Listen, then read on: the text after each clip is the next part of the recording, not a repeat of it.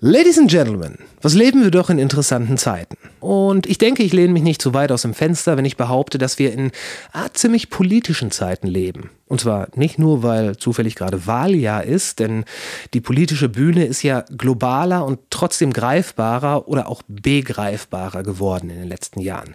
Und wenn uns die 60er irgendwas gelehrt haben, dann, dass solche Zeiten einen Soundtrack brauchen. Eine Einmarschmusik für diese schöne neue Welt. Mit dem Album Paroli wirft die Band Kafka ihren Hut in den Ring, um diesen Soundtrack zu liefern. Musikalisch verortet an der Kreuzung zwischen Rap und Rock trifft der Begriff Crossover zwar theoretisch zu, ist aber gleichzeitig viel zu angestaubt, um ansatzweise zu umreißen, was hier wirklich los ist. Mein heutiger Gast ist Stimme und Texter von Kafka. Er ist Mitgründer von NGOs wie Mensch, Mensch, Mensch und Seebrücke e.V.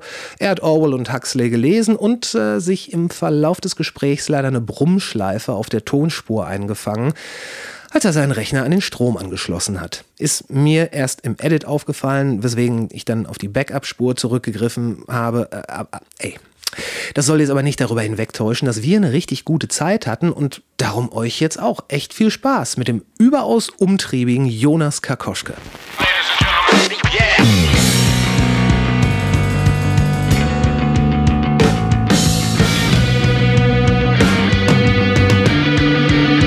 Intro. Natürlicher Auslese. War das nicht ganz so schlimm oder nicht ganz so geil? Was wirklich drauf anlegt, könnte man Suicide bei Tiger begehen. Es gibt noch andere Feinde. Hier werden nicht so viele Leute erschossen. 10.000 Mann, wir brauchen Pferde und Kanonen. Finde den Plan super. Die Welt geht zugrunde. Hat die Kontrolle über sein Leben. Genau das Hallo sagen, das, äh, das läuft alles mit. Okay, das sieht gut aus. Ich habe immer einen Test gemacht. Gibt dir einen Snap zum Dings und äh, ja, freue mich. Hi. Ja, hey, Chris, Mann. wa? Ja, Chris, Jonas, wa? Ja, richtig. Alter, ey, ich habe heute zweieinhalb Mal euer Album gehört, also durchgehört quasi. Was war beim dritten Mal los? Warum Ähm, hast du ausgemacht? Gut, gut. Äh, nee, da bin ich, da bin ich zu Hause angekommen. Ich habe das äh, im Auto gehört. Habe ich noch nie gemacht. Würde ich gerne mal machen. Sorry. Wie, wie hast du Auto, noch nie meine ich. gemacht? Ich habe es noch nie im Auto gehört. Ich habe das Album schon mal gehört, aber noch nie im Auto. Das ist doch der älteste Trick äh, beim, beim Mischen, dass man, das, äh, dass man das dann im Auto hört. Ja, voll. Das haben auch die Leute, die gemischt haben, gemacht. Aber ich, ich nicht. ich habe nicht gemischt. Okay. Aber, äh, also, was ich sagen wollte, gutes Ding. Gutes Ding. vielen Dank, vielen Dank. Gute Texte, gute Musik. Ist das, ist das jetzt Rap oder, also Rap oder Rock? Rap oder Rock, ich weiß nicht. Benenne es wie du willst. Wir haben mittlerweile aufgegeben die Nummer mit den Genres. So, wir haben auch so ein bisschen das Gefühl, das ist auch durch. Also so für Mhm. unsere jüngeren Hörerinnen ist es, glaube ich, einfach auch gar nicht mehr wichtig, weißt du? Dann müsste ich dir die Und- Frage I don't stellen, know. dann müsste ich die Frage stellen, in was für einer Spotify-Playlist läuft eure Musik? Äh, tatsächlich auch gemischt so. Aber äh, dafür ist natürlich wichtig und wir hatten auch ein bisschen Angst, weil das alles so, ja, so ein bisschen schwer zu definieren ist vom Genre, gerade jetzt bei diesem Album noch mehr als bei den vorigen, äh, dass wir in gar keiner landen. Aber tatsächlich ist glücklicherweise jede Single in Playlisten gelandet und ähm, tatsächlich in beiden. Also einmal, Deu nee, zweimal Deutschrap brandneu oder dreimal sogar, glaube ich. Also wir haben uns krass gefreut. Okay. Das ist nämlich eine ziemlich große Spotify-Liste auch. Und ähm, zweimal oder auch dreimal, glaube ich, klare Kante, was halt vor allem so politisch Punk, Rock Zeug ist so. Wo wir vorher auch schon ein paar Mal drin waren und da waren wir auch Cover und wir haben uns krass gefreut. Vielleicht für die Leute, die nicht so into Spotify-Game sind, das ist ja das, was alle immer versuchen, in Spotify betriebene Playlisten zu kommen, weil dann kriegt man nämlich, erreicht man sehr viele Leute und erreicht sehr viele Plays dadurch. Ähm, genau. Und deswegen waren wir sehr happy. Genau, was du gerade sagst, die, ähm, die Playlisten, die haben so ein bisschen das, das Format Radio abgelöst. Voll. Und äh, da habe ich jetzt neulich noch was drüber gelesen, dass ähm, Spotify verändert ja nicht nur die Hörgewohnheiten, sondern auch teilweise so die Arten und Weisen, wie Songs geschrieben werden. Weil ich, Ja, voll. ich glaube, die Künstler werden erst ab, äh, ab eine Minute 30 hören bezahlt. Was? Das wusste ich gar nicht. Ich, ich, ich, ich meine, das stimmt. Und äh, deswegen sind halt ganz, ganz viele Songs, die jetzt raus sind oder rauskommen, so kurz, weil du musst quasi die anderthalb Minuten knacken Und äh, dann, dann ist es egal. Das heißt, dann kann man den Song im Grunde genommen auch ausfisseln lassen. Hat ja auch keiner gemacht, weil, weil sie Bock auf Musik haben, sondern einfach nur wegen der Kohle. Ja. Ja, kann sein. Ich dachte tatsächlich, dieses, also ich finde es auch ein interessantes Thema, deswegen ja, höre ich da auch gern mal zu, wenn es da Infos zu gibt oder lese mir was durch die letzten Jahre. Und ich dachte, dieses Zwei-Minuten-Song-Ding kommt dadurch, ähm, dass die Leute eben so entwöhnt sind von äh, sieben, 17 Minuten Led Zeppelin-Song so, auf zwei Minuten, bitte nicht Samra, sondern andere Artists vielleicht. Äh, naja, ich dachte, das wäre mehr so ein Hörgewohnheiten-Ding und dass, dass man dadurch auch einfacher in, in Playlist landet. Aber ja, keine Ahnung. Ey, es ist, es ist möglich, aber ich glaube, das eine bedingt auch das andere. Also, Voll, voll. Ähm, ne, wenn dann deine, deine Lieblingscrews dann nur noch so kurze Songs machen und du dann denkst, ey, ich mache jetzt auch Musik, dann ist das ja so eine Gewohnheit geworden. Ich glaube, dieses 3 Minuten 30, das war halt auch so ein Radio-Ding, was äh, vor allen Dingen durch die Beatles äh, dann natürlich äh, gefüttert wurde und alles das, was damals Pop war. Ist das so? Das war mir gar nicht so klar. Sorry, ich muss mich gerade mal runterbeugen. Ja, mach mal. Äh, Alles- alles weil gut. das Mikro da kurz liegt. Äh, Ja, ja, nee. 3 Minuten 30 hatte ich nämlich auch, als ich so angefangen habe mit Musik, so die ersten 10 Jahre, sag ich mal, Ja, ja. war 3 Minuten 30 so das, was, was wichtig und gut war. So. Mhm. Und alles drüber war eigentlich zu lang. Und wie gesagt, nochmal 20 Jahre vorher waren es 17 Minuten das Beste, beste Format. Ja, das, das, Oder war, niemand wusste. das war halt da, wo, wo die Leute dann einfach in die, in die Musik abgetaucht sind und alle in Love and Peace und Harmony, da rumstanden. Vermutlich, ja. Ja, so sagt man. Es ist auch über 50 Jahre schon her, die 60er. Ey, wirklich. Wirklich. Also, ja, kann sein. Ja, ist so. Das kannst du ja auch nur vom Hörensagen sagen. Aber ähm, ja, ist so, hast du natürlich recht. Sag mal ganz kurz, nur dass ich so Info habe, was dein, dein Format, ich habe mir das ein bisschen angeguckt bei Instagram und so, es sieht alles vielversprechend und hochwertig aus, wenn ich das so sagen darf. ähm, Ich komme vor wie beim Bewerbungsgespräch.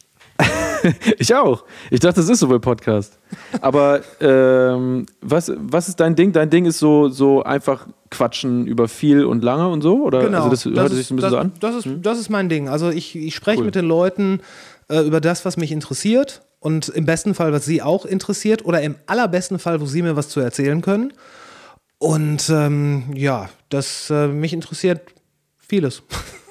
Ja, voll gut. Also, wir haben uns sehr gefreut, dass das klappt.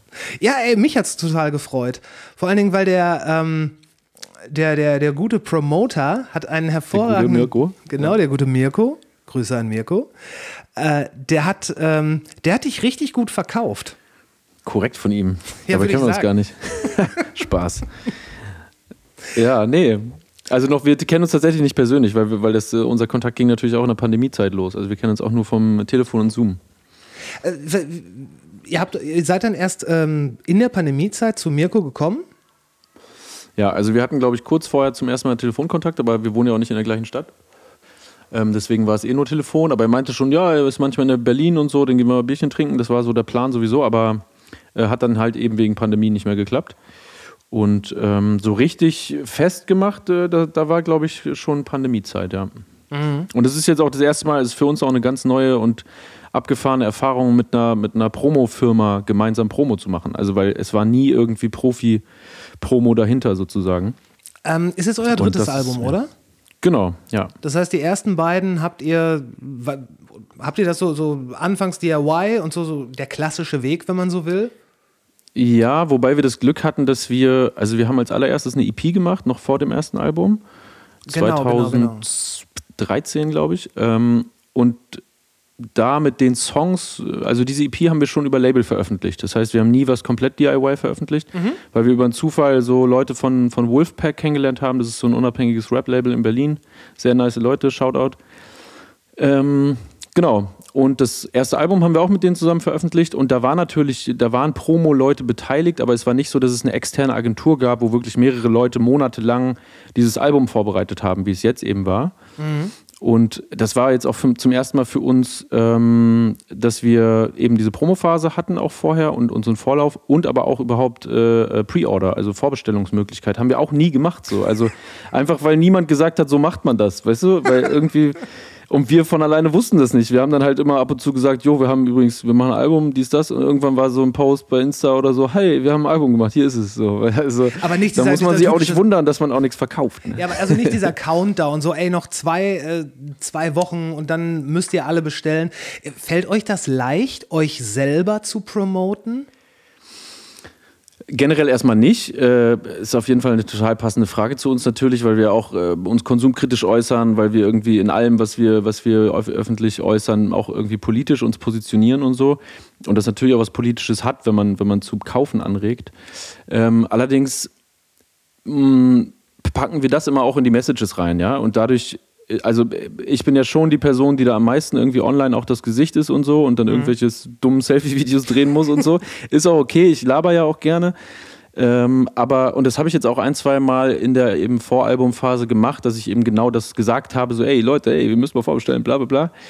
Aber ich habe auch gleichzeitig immer, immer auch diese, dieses, diese Unsicherheit, die ich dabei fühle, auch mit rübergebracht. Und ich glaube, dadurch war das dann für die Leute okay, weil ich recht transparent damit umgegangen bin, dass ich mich auch komisch dabei fühle, das zu sagen, aber dass es Teil dessen ist, weil wir wollen ja Musik machen, die irgendwie auch von vielen Leuten gehört wird. Und Ja, klar.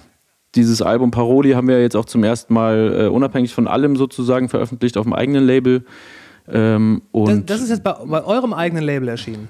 Genau, das Label heißt Zukunft, das ist aber quasi pro forma, ja, also wie es viele Bands ja mittlerweile machen, Ja, ja, weil sie klar. eben keinen Bock mehr haben, äh, grundlos 20 bis 40 Prozent an irgendein Label abzugeben. Wozu Und auch? weil es halt, ja, weil es mittlerweile auch einfach echt vollkommen egal ist, so. Äh, ja, und deswegen haben wir, sind, sind wir diesen Schritt eben auch gegangen und sind da damit super happy und haben uns halt ein, über befreundete Leute so aus dem Business, wie man so sagt, irgendwie, die wir kannten, über zum Beispiel KKT, unsere Booking-Agentur, mit der wir schon voll lange zusammenarbeiten und voll happy sind, ähm, über die eben uns so ein kleines Team zusammengestellt. Und Mhm. die haben uns, also unser Booker Julian, ähm, der macht mittlerweile auch ein bisschen Management mit, hat uns eben die Produktmanagerin Katrin empfohlen, die auch bei KKT Sachen als Freelancerin macht und äh, eben auch Mirko, der mit seiner Agentur Uncle M halt auch geile Sachen macht. Deswegen, das ist super zufriedenstellend, gerade so ein kleines Team zu haben von Leuten, die man gerne mag. Ja. Und äh, ja, das macht echt Spaß. Ja, und das nimmt einem auf jeden Fall dieses, dieses Selbstbewerben äh, von den Schultern. Genau. Zumindest zu einem Also- großen Teil. Weil ich glaube, Genau. ich glaube, heute ist es schon auch noch wichtig, eben weil es möglich ist, mit den, mit den Leuten selber noch in Kontakt zu stehen. Und äh, Klar, das wird auch erwartet, würde ich sagen, ja. ja, ich glaube schon. Also gerade weil ja auch, äh, ich meine, selbst die größten Artists, die irgendwie Millionen Follows bei Instagram haben, bedienen ihr Instagram ja größtenteils selbst. Ich meine, klar, irgend so Management packt da mal eine Werbestory in die Story, aber das Groß, den Großteil des Contents machen die ja schon selbst, so mit Ja. Support natürlich, aber ne, deswegen, ja.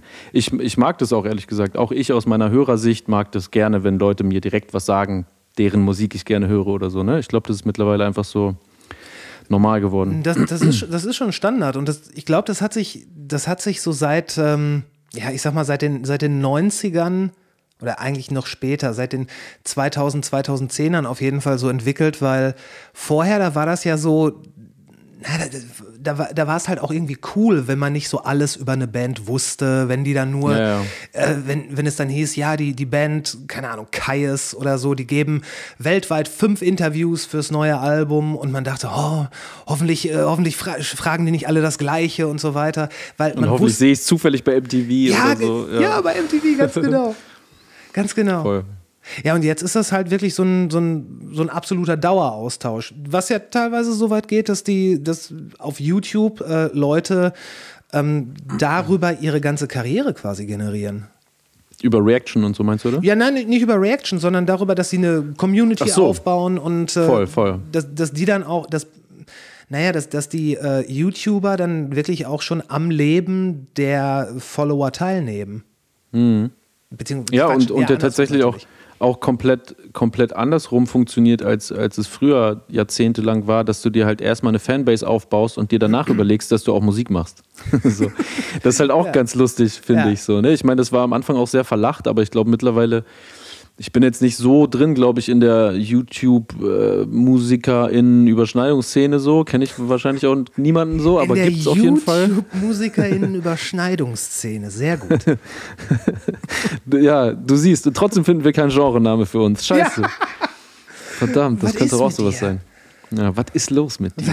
Wo sitzt du eigentlich? Ich sitze hier in Bochum. darf? In Bochum, ah, okay. Das heißt, äh, im Juli spielt ihr quasi einmal links von mir und einmal rechts von mir ein Konzert.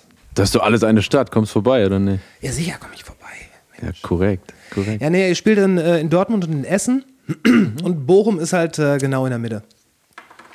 Und in Dortmund Ich habe spielt in. Bochum schon mal gespielt, glaube ich, vor 1000 Jahren, aber Echt? mit anderen Band. Okay. Und lustigerweise, ey, fällt mir gerade ein, ich glaube, es war in Bochum und ich habe damals in einer sehr erfolglosen, aber geilen Band gespielt. Ähm, und wir waren so mega hyped, weil irgendwer hatte irgendeinen Promoter kennengelernt, der ein Stadtfest in Bochum macht. Ich weiß nicht genau, wie das hieß. du meinst aber nicht Bochum total. Nee, ist es cool?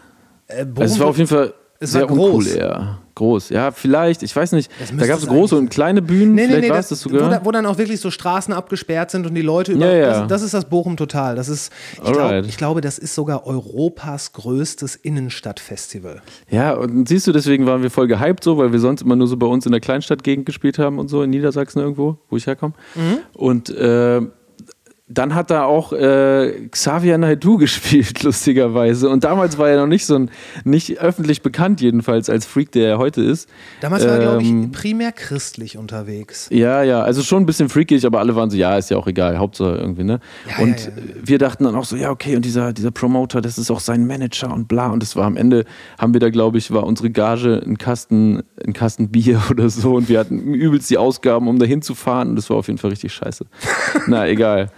Aber ja, Bochum, schön. Ich war auch irgendwann anders, glaube ich, mal in Bochum, habe ich jetzt gerade vergessen. Aber Ja, mein Gott, es ist, es ist auch nicht unbedingt so die Stadt, wo man sagen muss, also bevor ich nach Berlin oder Hamburg gehe, da komme ich erstmal in Bochum vorbei. Wobei, naja, frag mal Herbert Grönemeyer, war. Also, Ah. sorry, darf man nicht sagen, ne? ja doch, da darf man, ist, ist ja in Ordnung, aber ähm, naja, es ist, es, ich, bin, ich bin ja gar kein Bio-Bochumer, von daher, Mhm. was soll's, ich habe mich entschieden, hier zu wohnen. Okay, korrekt. So wie du dich entschieden hast, in Berlin zu wohnen. Ja, genau. Aber da bist du jetzt auch schon länger, oder? Ja, seit 2008 schon, ja. Übelst lang.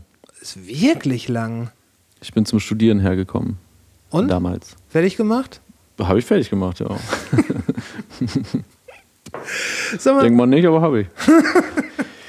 was hast du Nein, studiert? Also Kommunikationsdesign. Also Aha. Ich bin Grafikdesigner quasi. Und Okay. äh, ja. Hab dann eher, ich habe vorher schon Musik gemacht, so, aber äh, habe so die ersten vier Jahre oder so in, in Berlin gar keine Mucke gemacht, weil ich auch nicht mehr Bock hatte auf dieses Hip-Hop-Ding. Also ich habe vorher viel Hip-Hop-Musik gemacht, also wirklich so Beat, Beat und Rap. Und das war damals ja eine Zeit, so 2000 bis 2010, so, wo viel Agro Berlin am Start war Genau. und all so ein Kram. Und ich hatte damit nicht so viel zu tun, in dem, wie ich gerappt habe. Und irgendwie hat mich das alles genervt, weil das alles auch noch so halb Real Keeper-mäßig Pseudo-Scheiße war, wie in den 90ern, weißt du? Du musst Ja, so ja. und so sein, damit das auch Hip-Hop ist. Und gleichzeitig äh, dann auch so übelst natürlich so frauenverachtende Scheiße die ganze Zeit. Also das hatte ich damals, glaube ich, noch nicht so auf dem Schirm, dass das scheiße ist, aber vielleicht war es so ein Gefühl oder whatever. Auf jeden Fall hatte ich nichts mit Mucke zu tun in Berlin die ersten vier Jahre und habe hier eigentlich nur so mit, mit Leuten rumgehangen, die auch so Grafikdesign, Illustrationen und so gemacht haben haben und habe eigentlich nur das gemacht. Und immer wenn ich, wenn ich in der Stadt war, wo ich aufgewachsen bin, Nienburg heißt die, so eine Kleinstadt, ähm, habe ich mit Sebo, der unser jetziges Album produziert hat, äh, immer noch hier und da ein paar Rap-Tracks gemacht. So. Und Okay. deswegen äh, war das für Paroli jetzt auch richtig geil für mich persönlich, ähm, dass Sebo daran jetzt mitgewirkt hat. Also der hat jetzt vorher bei Kafka noch nie was mitgemacht oder so, aber das hatte sich so ergeben, dass er eben Co-Producer wird Ja. und hat sehr viel von diesen ganzen, was ja auch ähm, teilweise Neuerungen sind, sehr viel von diesen ganzen produzierten Beats und so geliefert. Ja.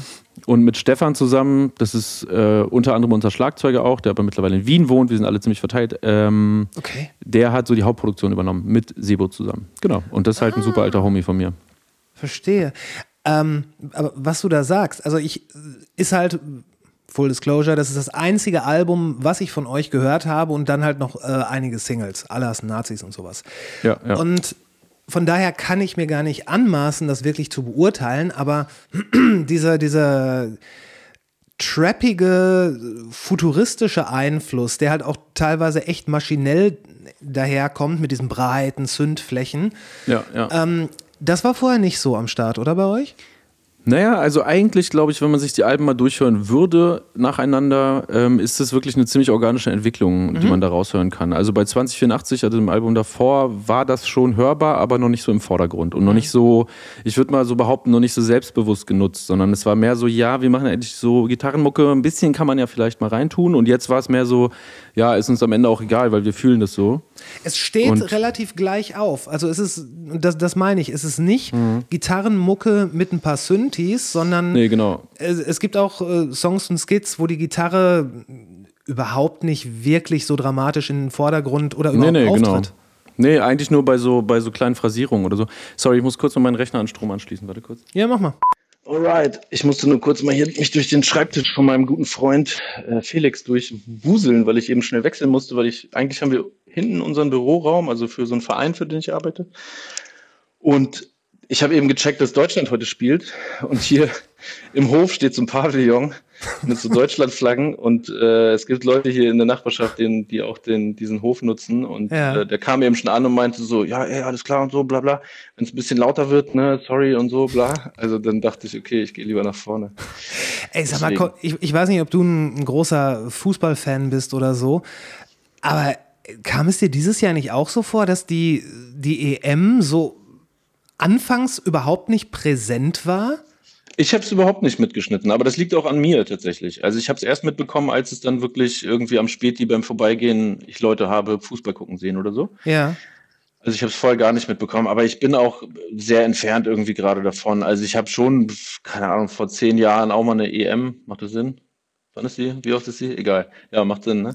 Du hast Vor vor zehn Jahren. ungefähr zehn Jahren. Genau, vor ungefähr zehn Jahren bestimmt auch, habe ich auch WM, WM, EM, whatever Spiele geguckt so und habe diesen, was ja viele machen, irgendwie bei, bei internationalen Meisterschaften mitgucken, Flavor auch mitgemacht so, aber äh, irgendwie die letzten Jahre hat mich das nicht mehr so, so gepackt. Ich habe früher viel Fußball gespielt, richtig lange im Verein und so, aber es hat mich nie so richtig interessiert, Fußball zu gucken tatsächlich. Ah, okay.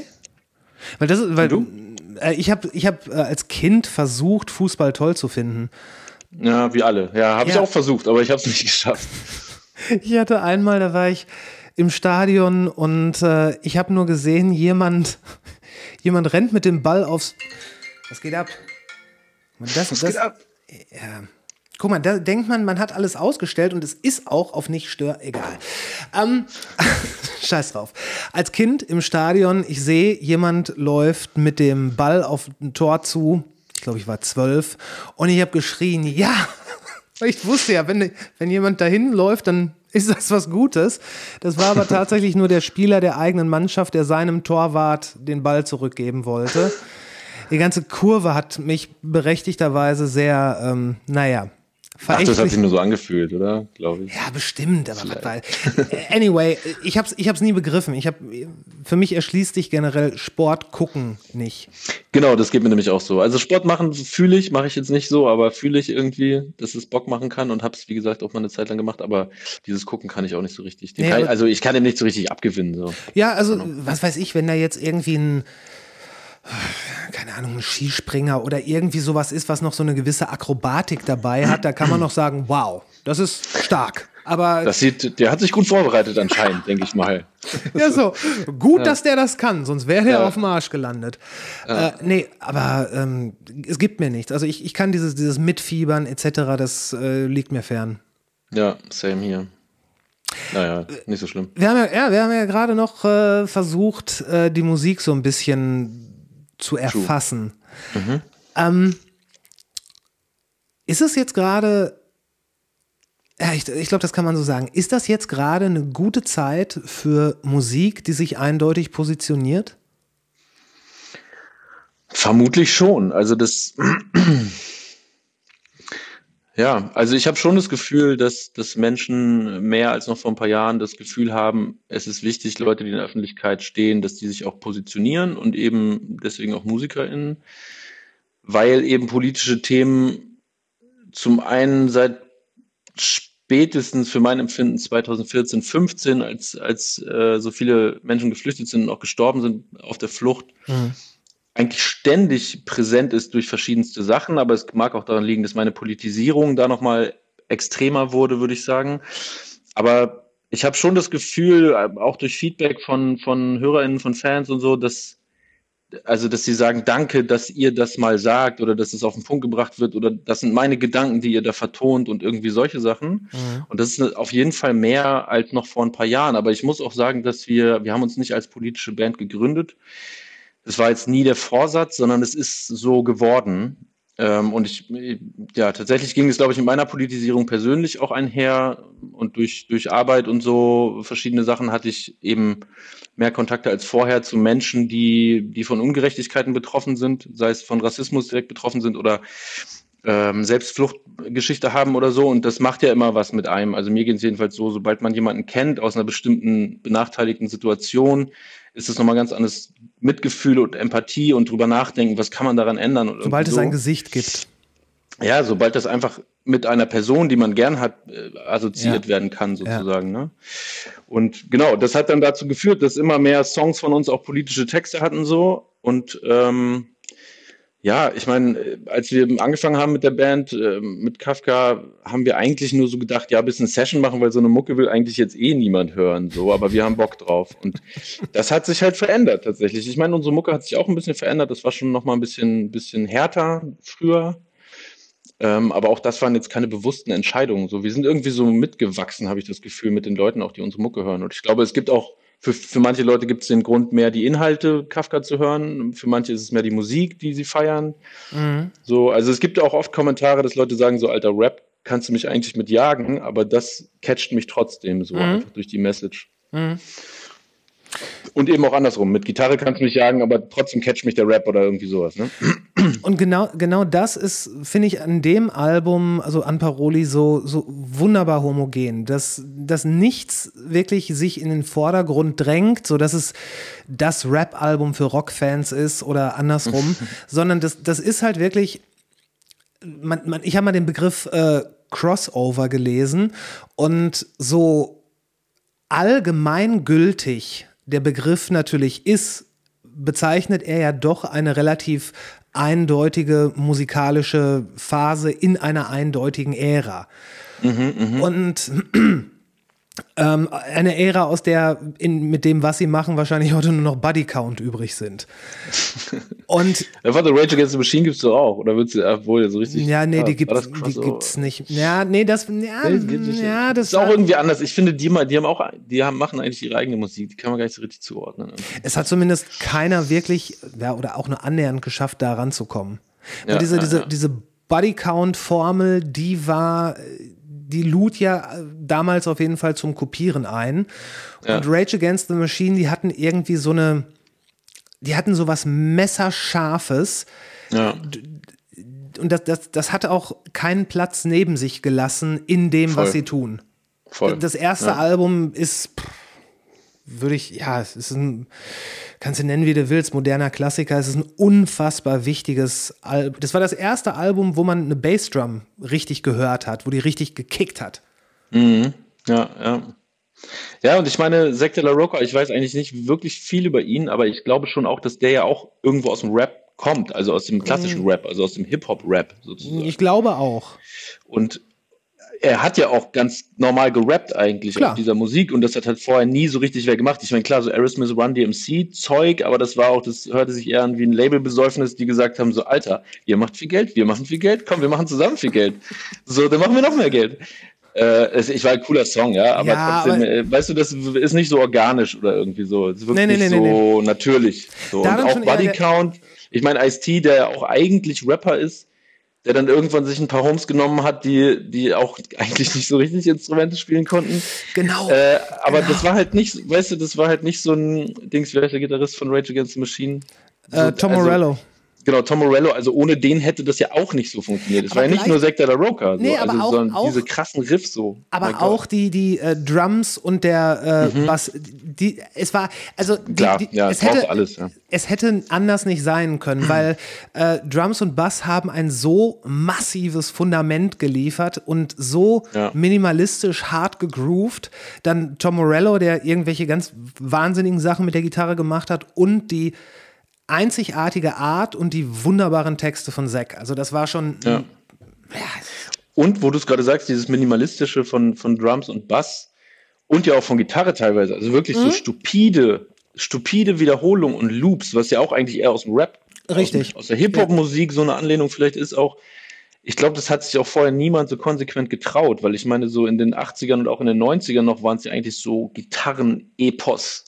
Ja, Stadion-Rock-Scheiß, richtig. der funktioniert hat, so, ne? Ja, und auch, hier auch noch ein Solo und da noch dies und Genau. das und, und nicht so, nicht so, okay, Nicht- hier ist die so Wiederholung, rap jetzt mal ein 16er drauf, ja, genau. Ne, d- das war halt vorher einfach so ein langsamer Hardcore-Track, wo dann äh, irgendjemand drüber ge gesprochen hat. Das war, Ja. das war eigentlich so Crossover. Und das hatte auch immer diese, diese, diese, diese bizarre, behäbige Atmosphäre, sag ich mal. Ja, stimmt schon. Ja, Und äh, Rage Against the Machine, die waren halt, ja, messerscharf, kann man nicht anders sagen. voll. Ja. Großartige Band.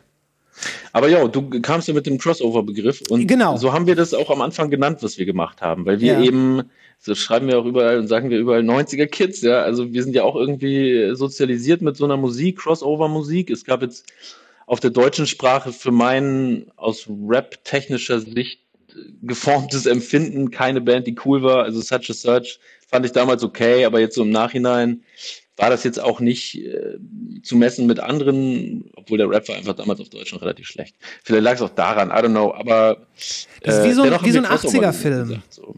Hm. Wie meinst du? Das ist wie so ein 80er-Film, weil du, äh, wenn man sich dann so die, die, die alten Filme anguckt und man denkt, boah, die waren so. so toll und dann denkst du, Jesus, das habe ich toll gefunden. ja. Einfach weil du schon die zigste Iteration davon äh, mitgenommen hast. Ja, voll.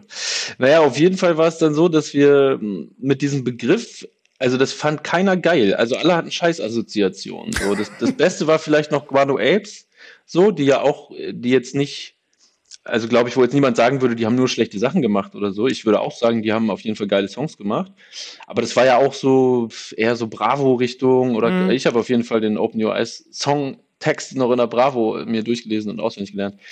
Ähm, genau, aber deswegen haben wir irgendwann aufgehört, das Crossover zu nennen, weil die Mhm. Leute waren immer so, oh, Crossover, Leute, bitte, Alter, das war vor 20 Jahren schon scheiße. Das, Ja, ohne zu hören. Ohne es zu hören, weißt du, Ja, haben es aber- gar nicht mehr angehört. Aber so. genau das meine ich, weil dieser Ja. Crossover, ich meine, es stimmt, es ist ein Crossover zwischen Safe, Rock, ja. Punkrock und Rap.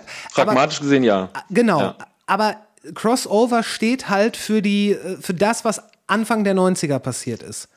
Mhm. Und auch wenn danach, wenn man mal ehrlich ist, die meisten Musikrichtungen, die danach entstanden sind, die waren immer ein Crossover aus irgendwas. Ja, ja, ja, ja. Äh, und aber das ist halt, das ist ein, ein stigmatisierter Begriff, wenn du so willst. Safe, ja, Ja. ja. Deswegen haben wir, haben wir aufgehört, das so zu nennen und wussten dann auch nicht so genau und haben es dann ja ein paar Jahre auch Punk-Rap genannt oder nennen es teilweise auch immer noch so, weil die, also Punk gar nicht mal wegen der, wegen der Art der Gitarren, weil die sind eigentlich nie punkig gespielt Mm, bei uns stimmt. tatsächlich. So, das ist, kann man eigentlich gar nicht sagen, sondern mehr wegen der, genau, wegen der Attitude so und weil es irgendwie so ein bisschen klar macht, glaube ich, was wir so machen, grob mit Punk-Rap kann man irgendwie was assoziieren, was uns nahe kommt, kann ich mir vorstellen. Aber mittlerweile, also tatsächlich, als wir alle Songs beisammen hatten von Paroli, waren wir auch so ein bisschen selber unschlüssig, so, was ist denn das jetzt so, hä? So, kann man das, also was soll das denn sein? Kann man so? das so rausbringen? Kann man das so? Nee, das hatten wir tatsächlich nicht die Bedenken. Also, ich muss auch sagen, das ist aber, glaube ich, mein persönliches Ding, dass ich, also wir hatten ja Alles Nazis, das kennst du ja auch, den Song, Mhm. hast du gesagt, hatten wir 2018 und das war ja für uns jedenfalls äh, so ein kleiner Hit. Also Das war so der größte Erfolg, den wir bisher hatten mit einem Song. Und mir persönlich und ich glaube, den anderen ging es dann danach so, was glaube ich auch so ein ganz klassischer Effekt ist, ähm, dass wir dachten so, okay, und der nächste Song muss jetzt noch mehr knallen. Und wann können wir den nächsten Alle hassen Nazis droppen? Und so, ne? Also jeder Mhm. Song, den wir danach geschrieben haben, wurde erstmal in Alle hassen Nazis gemessen. Was Quatsch ist, weil der einfach ein gutes Timing hatte, zufällig, mehr oder weniger zufällig. Und ähm, ja, keine Ahnung, das kann auch sein, dass, dass wir niemals einen Song schreiben, der erfolgreicher ist oder so als der. Das ist, ich bin da mittlerweile auch fein mit. Und worauf ich hinaus will, ist, dass ich seit unserer Single Skip 2020, die ist ja auch auf dem Album, die kam Mhm. letztes Jahr im September raus, ähm, noch ohne Albumkontext sozusagen, aber wir wollten sie gerne mit drauf haben. Ähm, und seit dem Song, wo auch zum ersten Mal eben diese Kombination passiert ist von, von Stefan als Hauptproduzent und Sebo als Co-Produzent, habe ich persönlich jedenfalls ist mir egal, wie das angenommen wird. Und darüber bin ich total glücklich. Also ich habe nicht mehr dieses so an, am Release-Tag, so, oh mein Gott, ich muss jetzt wirklich, äh, das muss doch knallen und warum ist das weniger als beim letzten Mal? Und bla, so ein Stress, den man Äh. sich so gibt mit Social Media und so, teilweise, oder ich auf jeden Fall mir vorher aufgegeben habe. Natürlich interessiert mich das voll, die Meinung von den Leuten und ich freue mich Das über machen positive die Meinungen. meisten, auch wenn sie es nie zugeben würden. Die gucken alle auf die Zahlen. Ja, natürlich, natürlich. Ich gucke da auch drauf, aber ich fühle mich nicht mehr so davon abhängig. So seit es gibt 2020, weil ich tatsächlich, und das ist mein Punkt, bei diesem Song zum ersten Mal so unglaublich happy damit war, mit diesem Produkt, mit diesem, mit dieser Produktion von dieser Mischung aus Gitarren und Beats und Synthes und bla und äh, der Rap war pointiert für mein Gefühl und ich war zum ersten Mal so richtig, okay, ist mir scheißegal, was ihr denkt, das ist der beste Song, den wir jemals gemacht haben, so ungefähr. Und so geht es mir. Dieses Feeling konnten wir mit rübertragen zum Album. Das ist wirklich richtig schön, weil es halt, natürlich hatten wir viel Druck und viel Arbeit und viel Stress in der Zeit, das Album zu machen. Aber es hat nicht mehr diesen Psychodruck, so von wegen so, oh Gott, was ist, wenn das nicht so ankommt, wie wir denken und so bla. Ich meine, am Ende ist es jetzt so, dass es mega gut ankommt. Wir sind total happy mit allen Reviews, mit den Fanreaktionen und ne, das ist wirklich ja, besser gelaufen, als wir je dachten so und besser gelaufen als alles vorher. Und dennoch befreit mich das total. Ich weiß gar nicht, wie ich drauf gekommen bin, aber äh, ja, ist vollkommen gut. irrelevant. Okay. ähm, ich, ich fand's geil, weil ich habe ja vorhin schon gesagt, dass das äh, Album so, einen- so, einen, so einen homogenen Soundkörper hat. Was äh, also ich habe ähm, neben äh, Alle hassen Nazis hier noch äh, SNL gehört. Und ähm, ich dachte, okay, das ist gut, ist textlich gut, ist musikalisch gut. Und ich war gleichzeitig voll erleichtert, dass nicht jeder Song wie das, die, das gleiche, ich sag mal, Orchester äh, ins Spiel bringt wie diese Ja. beiden Songs. Ja. Sondern dass es da wirklich, äh, hier, Skid 2020, äh, Skip 2020, der ist ja sehr lo-fi, äh, könnte auch auf einem anderen Album sein. Ja. Und dadurch, dass jeder Song sich teilweise massiv vom anderen abhebt, ohne aber diese Dringlichkeit zu verlieren, wirkt das Ganze wie auf der einen Seite was Homogenes, auf der anderen Seite aber nichts, was langweilig wird, wie ein, ähm, ja, es ist keine Ahnung, wie ein ACDC-Album oder so, wo du, wo du ganz genau weißt mit jedem Song, was du, du kriegst, was du bestellst. Ja, ja, ja, So. voll. Und da, das ist, äh, ich hatte anfangs auch einige Songs da, wo ich dachte, nee, da fand ich den davor besser oder irgendwie so, was man, halt, was man halt so denkt. Und dann Mhm, Ja. beim zweiten Hördurchlauf dachte ich dann, ähm, das war hier zum Beispiel bei äh, Geschichte, Mhm. bei dem Song, da dachte ich, okay, nee, der, der, der ist, der ist, der ist sogar noch, der ist sogar noch besser als der davor, weil und habe mir dann Mhm, in, in meinem Kopf meine eigenen Argumente vor mir selbst zurechtgelegt. Mhm. Ähm, also voll interessant. Hammerding. Und gerade weil es so abwechslungsreich ist, fand ich das Einzige, was ich schade finde, was, dass da nicht noch so drei Songs mehr dabei waren. Ja, ja. Ja, geht mir schon auch so. Es gab natürlich auch noch, auch noch mehr Songs, also oder Textentwürfe oder Songentwürfe, die wir dann nicht mit draufgenommen haben. Aber es wurde schon, und wahrscheinlich ist es auch Standard in so, in so läng längerfristigen Album, Albumarbeitsprozessen, wurde schon knapp am Ende. also Ja, der letzte Song, den wir gemacht haben, war Ally. Ähm, Ja. den haben wir gerade noch so geschafft, sozusagen, vor Abgabe. Und äh, eben dadurch, dass wir, wie gesagt, das mit dem Label selber machen, dass wir dieses Team haben, eben mit uns, ähm, haben wir natürlich auch die Deadlines uns eigentlich selbst gestellt, aber irgendwann sind die ja auch fest. Dann wissen wir, okay, wenn das Presswerk bis dahin nicht die Tracks hat, dann, dann klappt es nicht mit dem Release. ja, klar. Und bla. Und das war schon alles bekannt gegeben und das hängt ja auch alles zusammen irgendwie. Ähm, genau. Deswegen, aber ja, ich, ja, ich finde auch, es hätten noch ein paar mehr Songs Aber weißt, können. ich meine, da, dadurch hat es natürlich das, es gibt ja nichts Besseres, als äh, wenn jemand mit einem, einem Album durchgehört hat und denkt, Voll, ja. ah, da wäre doch geil, wenn da jetzt noch zwei, drei Songs mehr wären. Wenn es noch so weiter ginge. Ja, so, genau. ja. Das ist doch eigentlich, das ist doch eigentlich besser, als Das wenn ist man das beste sagt. Kompliment auf jeden Ja, Fall. eigentlich schon, oder? Ja. Als wenn man sagt, okay, die zwei hättet ihr euch auch sparen können. Ja, oder wenn man einfach sagt, okay, jetzt habe ich die Geschichte, die, ja, die Messe ist gelesen, das Buch Ja. kann zugeklappt werden, alles schön, danke, bis zum nächsten Mal. Ja, das, ist- ich, Ja. ich, ihr habt da schon ver- verdammt viel, verdammt viel richtig gemacht.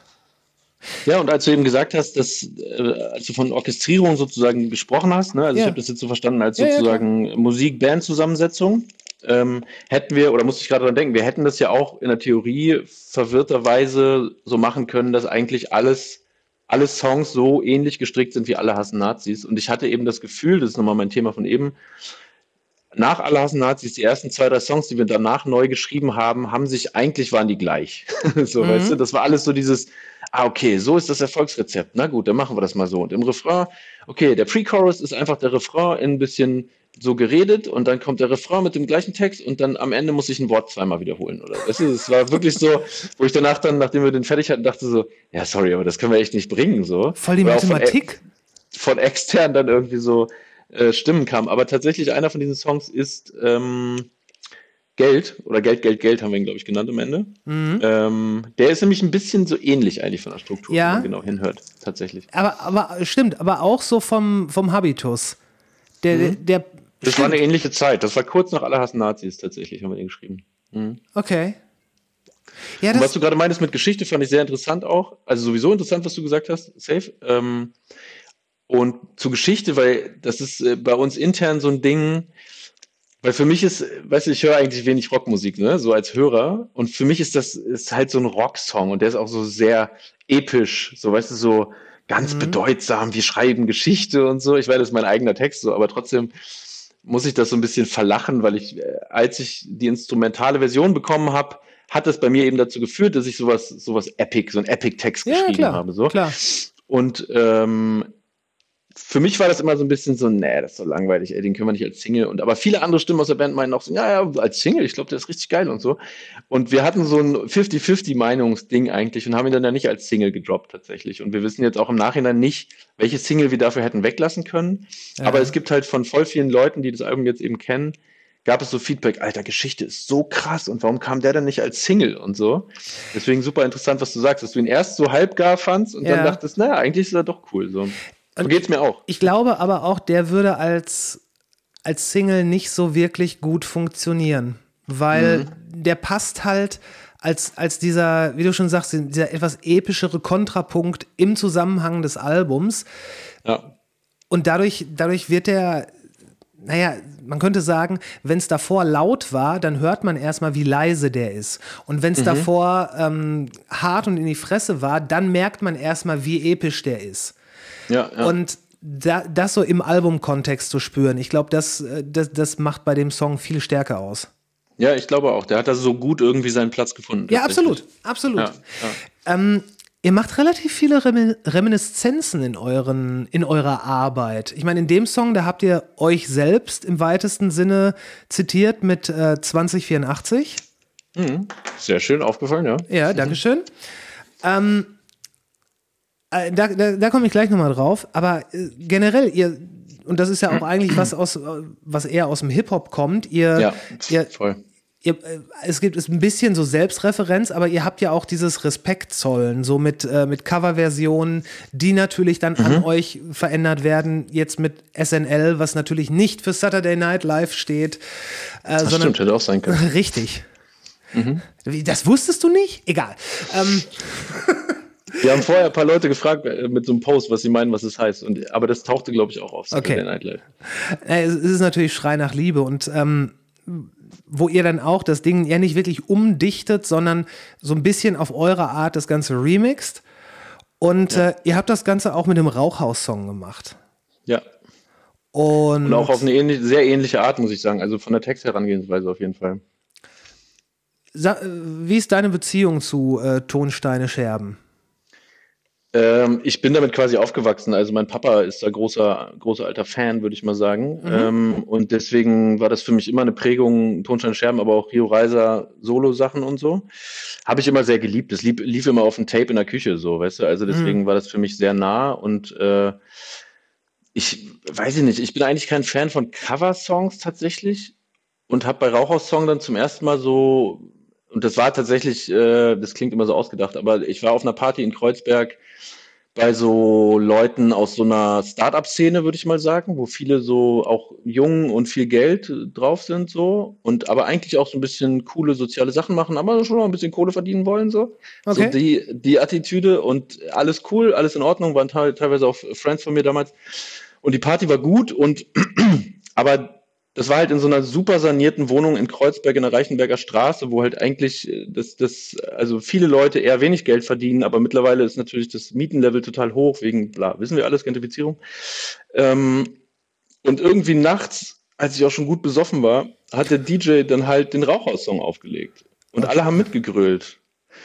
Und haben mich so in den Arm genommen und ich war so, äh, Alter, ist das nicht eklig jetzt gerade? Und hab halt tatsächlich dann da so die erste Line irgendwie den Refrain und ich habe es dem Gastgeber auch ins Ohr geschrien. Ich weiß nicht, ob er war auch gut drauf so, gut besoffen. Ich weiß nicht, ob er das noch mitgeschnitten hat. Ich glaube, glaub, ich habe ihm das danach auch irgendwann mal gesagt, dass es von seiner Party inspiriert war, diesen Song zu schreiben. Aber da habe ich zum ersten Mal für mich so erkannt, okay, so eine Art Cover kann ich mir gut vorstellen, wo man halt eben das Original nimmt, aber es auch übersetzt ins Heute, wenn es eben schon älter ist. Und das war ja bei beiden Songs so. Und ja, ich bin auch so ein bisschen nerdy textlich tatsächlich unterwegs, dass ich versuche, die, die Silbenstruktur beizubehalten und äh, im besten Fall auch die Reime beizubehalten und so. Das ist bei SNL auch so, nicht Genau. überall, aber das, das macht mir schon Spaß auf jeden Fall. Das macht mir Spaß. Ja. Äh, wenn du jetzt von dieser Party erzählst, äh, da scheint es aber so, dass, dass auch ähm, auf dem jetzigen Album noch einige Texte da immer noch von zehren. Von der Party, Ja, ja, von dieser, ich meine von dieser, von, von dieser Szene. ja, von, von dieser Absurdität, dass äh, in einem gentrif gentrifizierten Viertel, in einer Wohnung, die viel zu schick ist für dieses Viertel, junge Start-upler Tonsteine Scherben Lieder singen, wo die Mitglieder den am liebsten wahrscheinlich den Tisch mit einer Axt zertrümmert hätten. Ja, gute Reminiszenz, ja, genau. Also, und da- das, ich, das, Aber das ist so absurd, oder? Wenn man Ja, das ist es so, auch. wie du es gerade so zusammengefasst hast, so wenn ich das nochmal höre, es ist einfach krass absurd, ey. Ja. Ja, aber das, das ist dann, das ist dann irgendwie so die, dieses Generationending, dieser, dieser Generationenwandel. Ich meine, wir haben es vorhin gesagt, das ist, ähm, euer Album kommt quasi 50 Jahre nach dem Debüt von Tonsteine Scherben raus. Safe, Alter, 50 Jahre? Ja, Mann. Fuck. Krass. 71 kam das raus.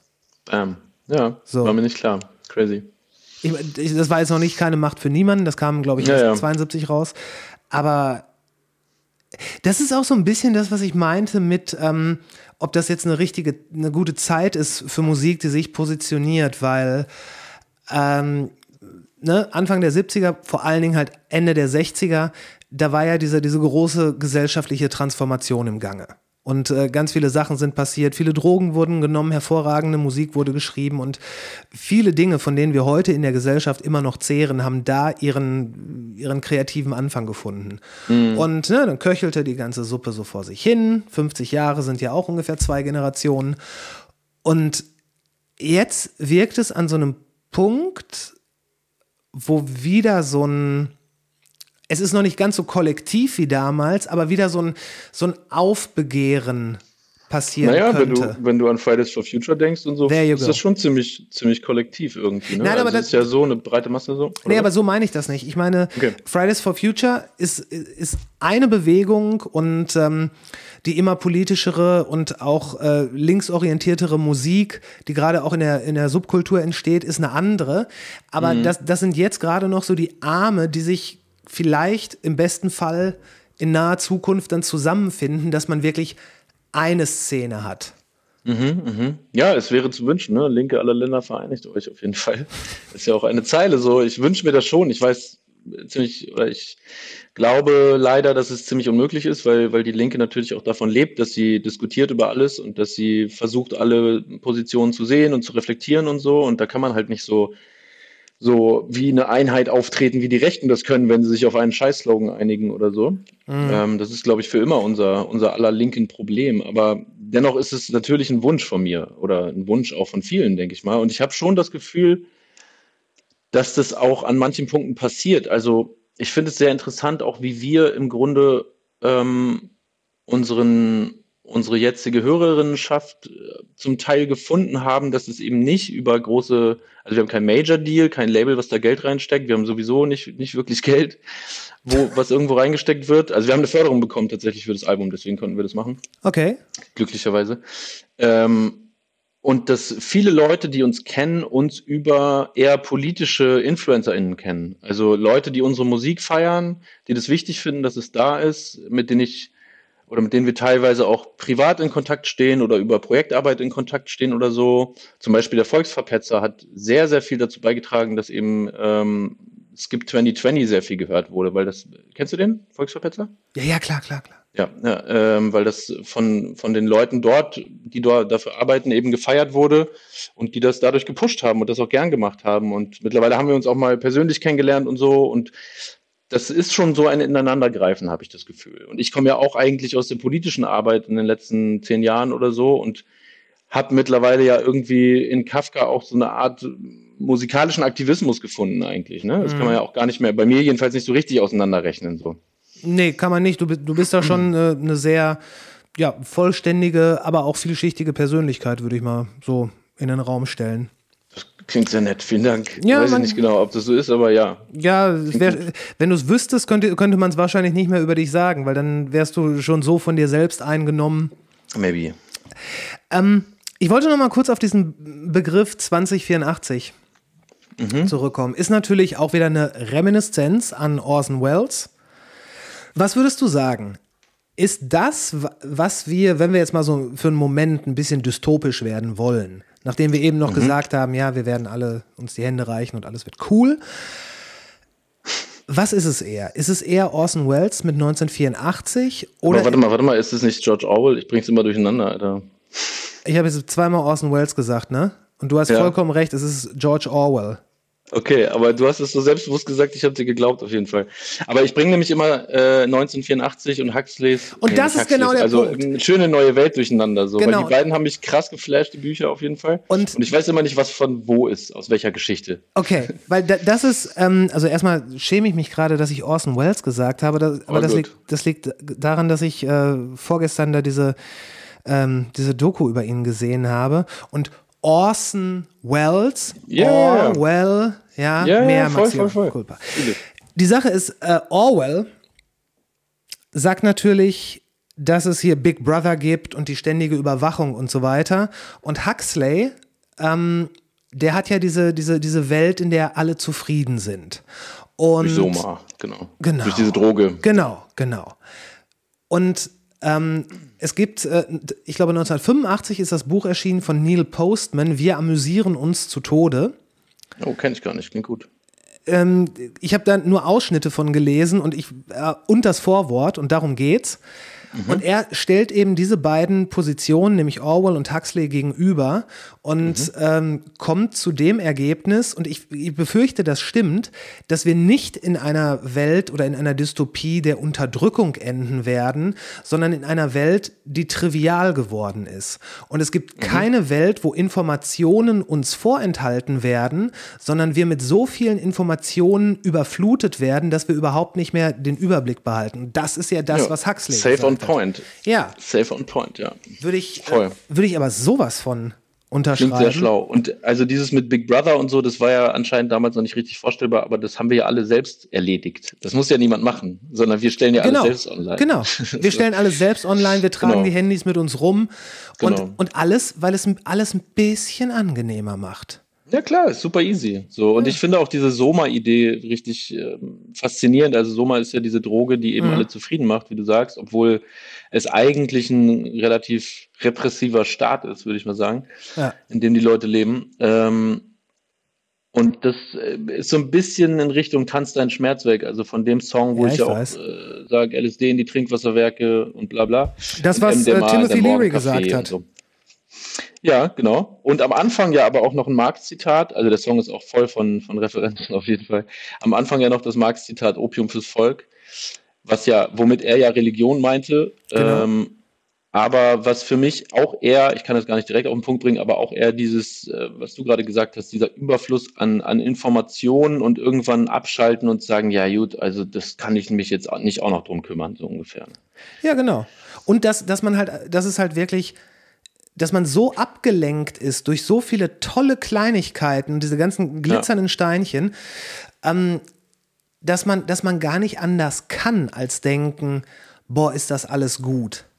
Ja, ja. Ich meine, ja. ich meine, überleg mal, ähm, vor, äh, es, es ist alles darauf designt, dass der Kunde, was das Wichtigste zu sein scheint, was man sein kann in Mhm. der Welt, der muss es ganz bequem haben. Service ist, äh, du, du wirst nicht mehr über den Tisch gezogen, nein, du kannst es kostenfrei 100 Tage testen.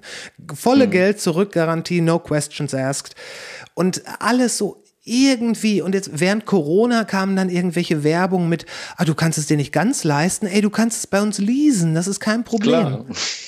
Es ist, es ist erschreckend, mit, welch, mit was für einer perfiden Präzision das alles funktioniert. Und was ja auch erschreckend ist, ähm, also ich glaube, in 1984 und auch in Neue Welt hat das ja mehr was wie eigentlich fast eine Diktatur, wo eine Person oder ein Kreis von Personen sich das ausdenkt, wie kann man das machen mit den Leuten. Genau.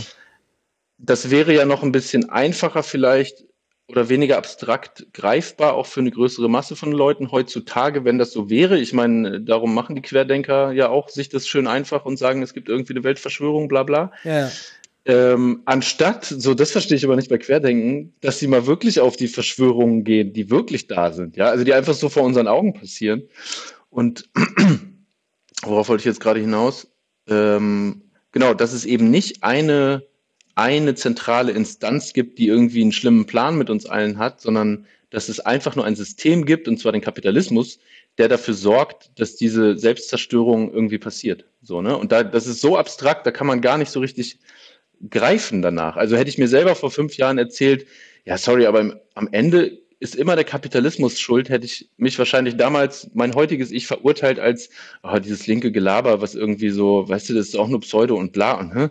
das, wir müssen ja auch irgendwie, aber dieses System, es gibt ja keine Alternative und bla, das ist ja auch so dieser, diese Sozialisierung, die wir alle innehaben, so, es geht nur so mit äh, kapitalistischer Demokratie und so und sozialer Marktwirtschaft der sogenannten. Ähm, genau, und das, das ist so das Schwierige, finde ich, weil es so schwer greifbar ist einfach. Ne? Mhm. Aber bleiben wir mal dabei. Wenn, wenn, wir, wenn du jetzt zum Beispiel sagst, dass die, die Wurzel allen Übels ist der Kapitalismus oder das, das Geld. Nein, Ja. der Kapitalismus ist Der ja- Kapitalismus, Der Kapitalismus. Da gibt es ja natürlich auch Leute, die entgegenhalten können, ja, ja, das, das mag ja alles sein, aber wir haben es ja auch in den letzten 10, 20 Jahren, ich weiß es nicht, geschafft, die Weltarmut zu senken. Und ja gut, ein paar Leute sind natürlich superreich geworden, aber alles in allem verfügen alle Menschen über mehr Geld und ähm, auch sowas wie den, der, der Hunger in der Welt, sofern die Leute natürlich nicht gerade aus dem Land flüchten müssen, ähm, der, wir sind da schon auf einem Weg, wo alles ein bisschen rosiger aussieht. Ja, es gibt ja auch die Theorie, dass wenn die Superreichen immer noch immer superreicher werden, ich weiß nicht genau den, den Begriff dafür, rieselt das Geld langsam nach unten bis in die untersten Ja, die Schichten. Triple, aber Triple Down Economy. yes, you Ja. got it. Ähm, aber es, es, es zeigt sich ja dennoch, dass es nicht funktioniert. So, also ich würde sowieso, glaube ich, das nur als Side Note in, in jeder, in jeder äh, äh, faktenbasierten Diskussion mit irgendwelchen Wirtschaftsexpertinnen vollkommen scheitern und da stehen wie der letzte Trottel, weil ich das nicht, weil das, ich kann das nicht. Ja, mir sind die, mir sind die Fakten am Ende egal. So mir geht's um so ein Gefühl, was ich dazu habe. Und äh, da geht's mir, glaube ich, ganz viel um Ungerechtigkeit. Also wenn, wenn es gibt so ein paar Superreiche und der Rest, der kommt so halbwegs klar und bla und eigentlich die meisten ja auch nicht, aber das können wir ja ausblenden, weil wir kommen ja ganz gut klar. So, äh, damit kann ich mich dennoch nicht anfreunden, auch wenn die Statistiken sonst was sagen. Und ich weiß ja auch, dass du mir das jetzt gerade nur so so pseudomäßig sagst, äh, aber ich, ich glaube nicht, dass alles besser geworden ist tatsächlich. Es ist für einen Teil natürlich besser geworden, der dadurch auch ruhig gehalten wird. Ähm, und das ist ja auch, seit Jahrzehnten werden wir ja alle hier in, in, in Deutschland oder auch in, in ähnlich situierten Staaten so sozialisiert, dass wir, ähm, dass wir eben dieses, dieses Streben nach mehr, nach Leistung, nach Geld, nach irgendeinem Happy Life, was uns irgendwer in den Kopf gesetzt hat, wichtiger finden, als dass es dem Menschen neben mir irgendwie gut geht oder so. Ne? Und das ist ja, also dass es dieses kollektive Denken auch gar nicht mehr gibt, sondern dass das Individuum das einzig Wichtige ist. Also dass es mir gut geht, ist erstmal das Allerwichtigste. Ähm, und ich, ich habe das auch, glaube ich, früher habe ich das nie so richtig verstanden. Also so mit 20 oder so dachte ich so, ja klar, ist doch auch so. Ich meine, Hauptsache mir geht's gut und so. Und wenn alle da auf sich achten und so, dann geht's doch auch allen gut. Und wenn die es nicht schaffen, Ja gut, dann haben sie sich halt nicht angestrengt. Ne? Also das ist ja die, die, das komische Märchen, was uns erzählt wird, dass irgendwie alle alles schaffen können, was ja halt einfach Bullshit ist, so, weil alle mit unterschiedlichen Voraussetzungen ins Rennen gehen sozusagen und manche starten halt schon mit viel Vorsprung äh, irgendwie, weil sie, weil sie weiß sind und männlich sind und aus gut, gut, guter äh, häuslichen Situation kommen, zu Hause oder so. Ähm, und andere eben nicht. Ja, und die können sich anstrengen, wie sie wollen. Die können sich zehnmal so viel anstrengen. Vielleicht schaffen sie es, wenn sie Glück haben. So, aber ausgegrenzt werden sie trotzdem am Ende noch und gefragt, wo sie eigentlich herkommen, obwohl sie aus Bochum kommen. Weißt du? ich muss mal kurz noch ein Bier holen. Warte mal. Ja, ich mach mal hier kurz Licht an. Ja. Das Komische ist ja, dass gleichzeitig, wo, wo, wo es quasi so einen Teil, das hört sich komisch an, ein Teil einer Jugendbewegung, aber naja, ist es ja, äh, der politisiert sich sehr stark. Ein anderer Teil gibt es aber, der, würde ich mal sagen, der immer noch und vielleicht sogar mehr noch sehr massiv dem Konsum frönt. Und der Ja. sich, also Menschen, die sich wirklich über über Konsumgüter mit der entsprechenden Optik und schönen Reisen, gutem Essen, so dem sich äh, es sich gut gehen lassen, das ist sehr wichtig für die. Für die. Und ich glaube auch, das ist zum Beispiel so der ähm, der Grund, warum so so Modeketten wie Modeketten wie Primark äh, überhaupt existieren können, weil die sagen, es ist vollkommen egal, wie viel oder wie wenig Geld du hast.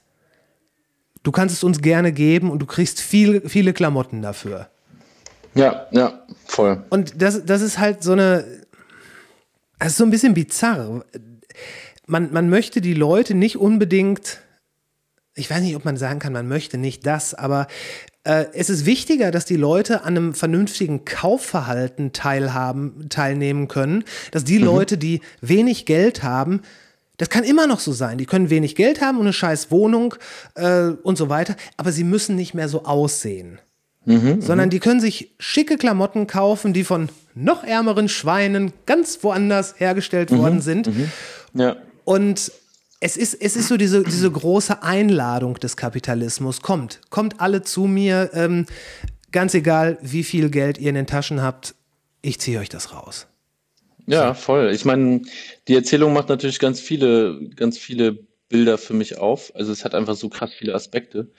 Äh, zum einen ist Konsumkritik und Konsumverweigerung ja der größte Zustand von Luxus. Also, dass ich überhaupt in der Lage bin, mich ohne Konsum, den mir die Gesellschaft ja gut anbietet, wie du sagst, auch mich trotzdem selbstbewusst genug fühle, um zu sagen, ja, ich kaufe halt irgendwie auf dem Flohmarkt, aber ich kombiniere das so, weil ich bin irgendwie gebildet aufgewachsen, dass es irgendwie geil aussieht und ich weiß, wo ich meine Infos kriege und äh, weißt du, das ist ja die größte Form von Luxuskonsum zu verweigern. So. Richtig.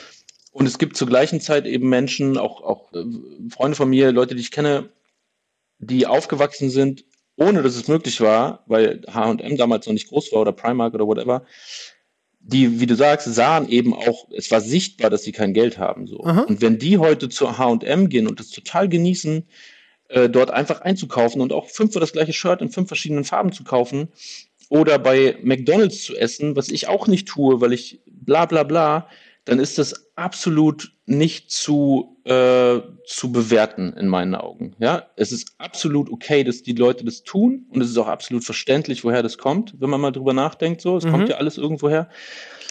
Ähm, und ich war vor ein paar Jahren auf jeden Fall an einem Punkt meiner Politisierung. Ich sehe das immer als Prozess auch. Das tun ja auch viele und das ist auch gut, glaube ich. Ähm, an einem Prozess meiner oder an einem Punkt meiner Politisierung, wo ich auch diesen Individualkonsum total verurteilt habe. Und es gibt auch Songs von uns darüber, ja, wo ich, wo ich sage, ey, kauf nicht bei H&M, kauf nicht bei Primark. Wenn du kannst, denn Geiz ist nicht geil, Mann, bla bla bla, so, die nur.